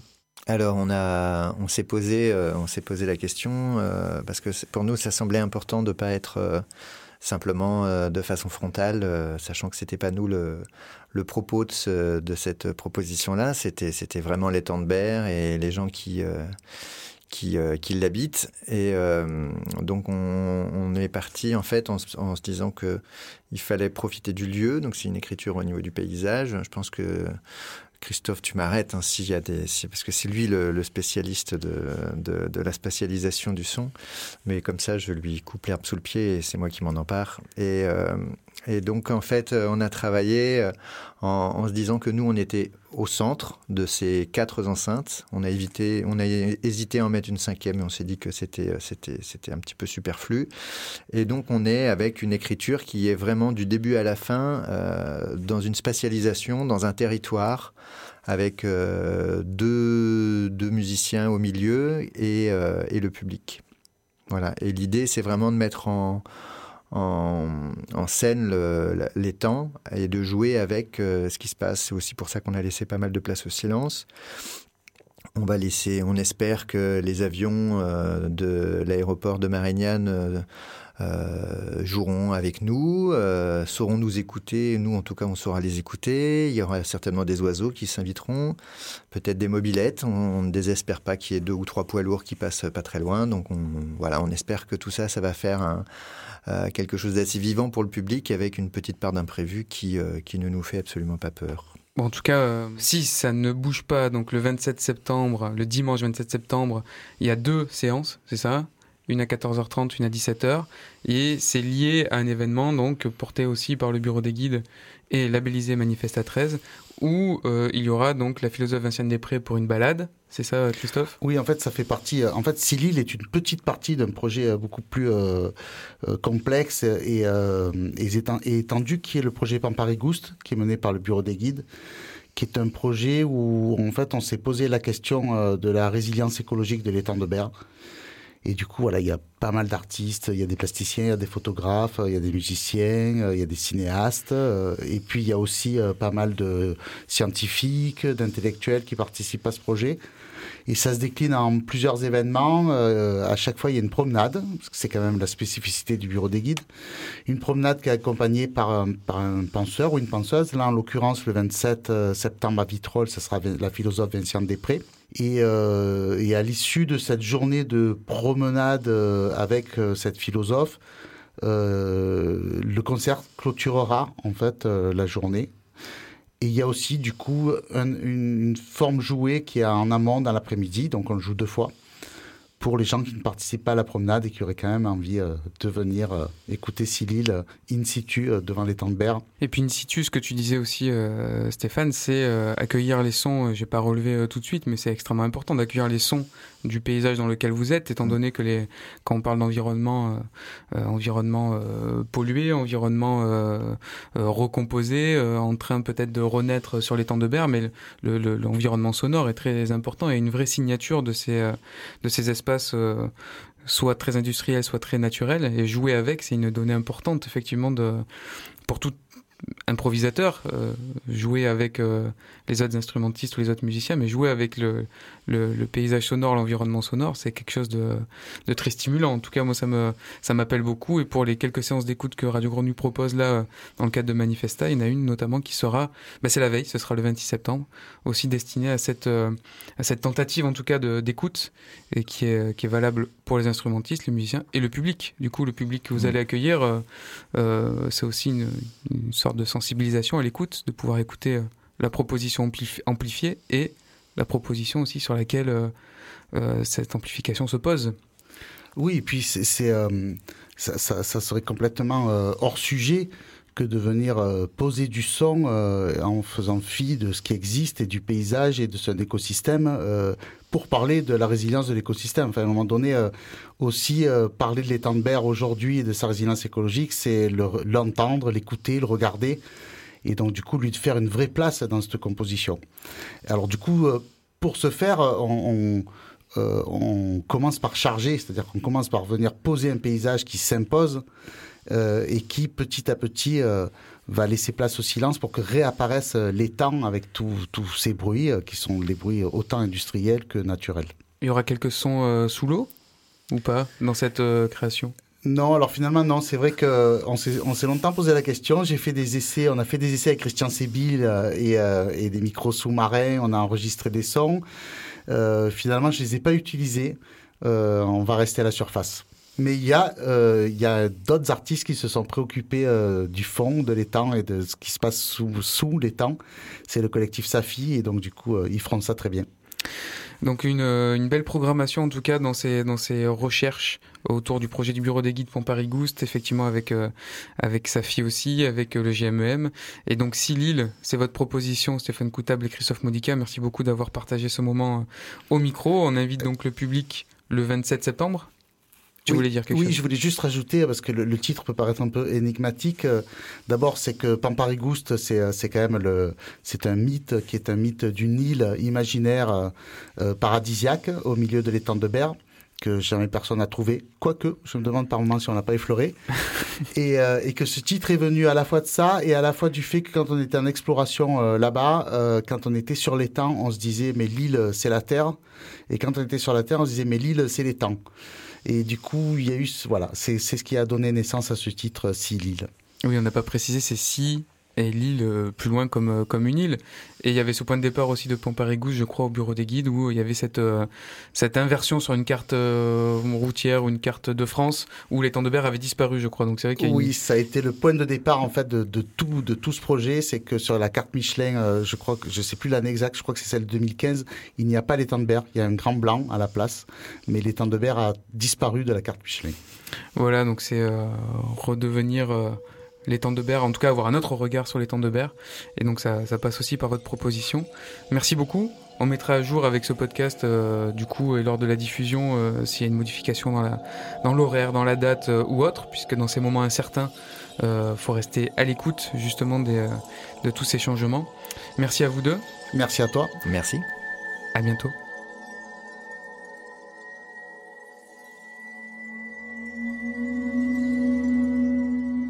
Rendez-vous à la croisée des chemins de l'art radiophonique.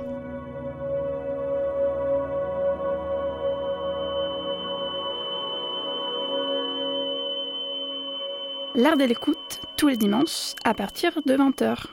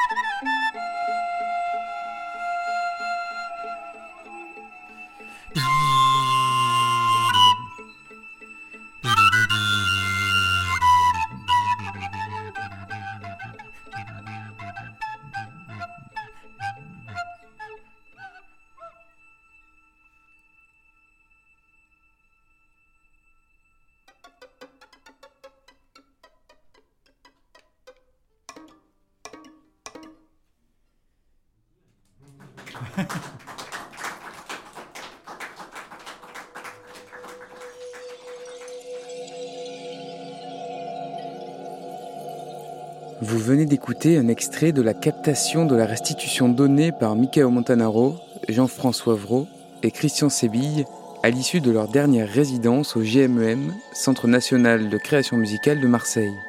Une étape de travail poursuivant la réflexion autour de la création contemporaine en regard des répertoires ou instruments dits traditionnels.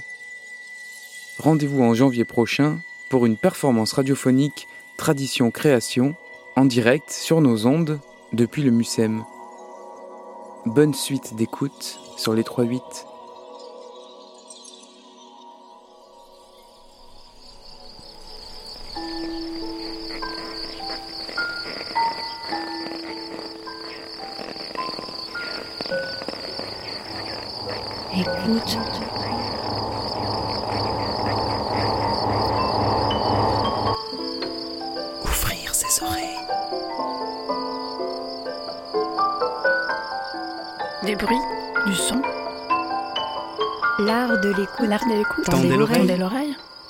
L'art de l'écoute. L'art de l'écoute. Le créneau dédié aux explorations sonores. Le créneau dédié aux explorations sonores. Dans l'univers des sons. Une soirée à l'écoute. Des sons. De l'entretien au documentaire de création. De l'improvisation collective aux expériences électroacoustiques. On sort les oreilles et on pratique. Et on pratique.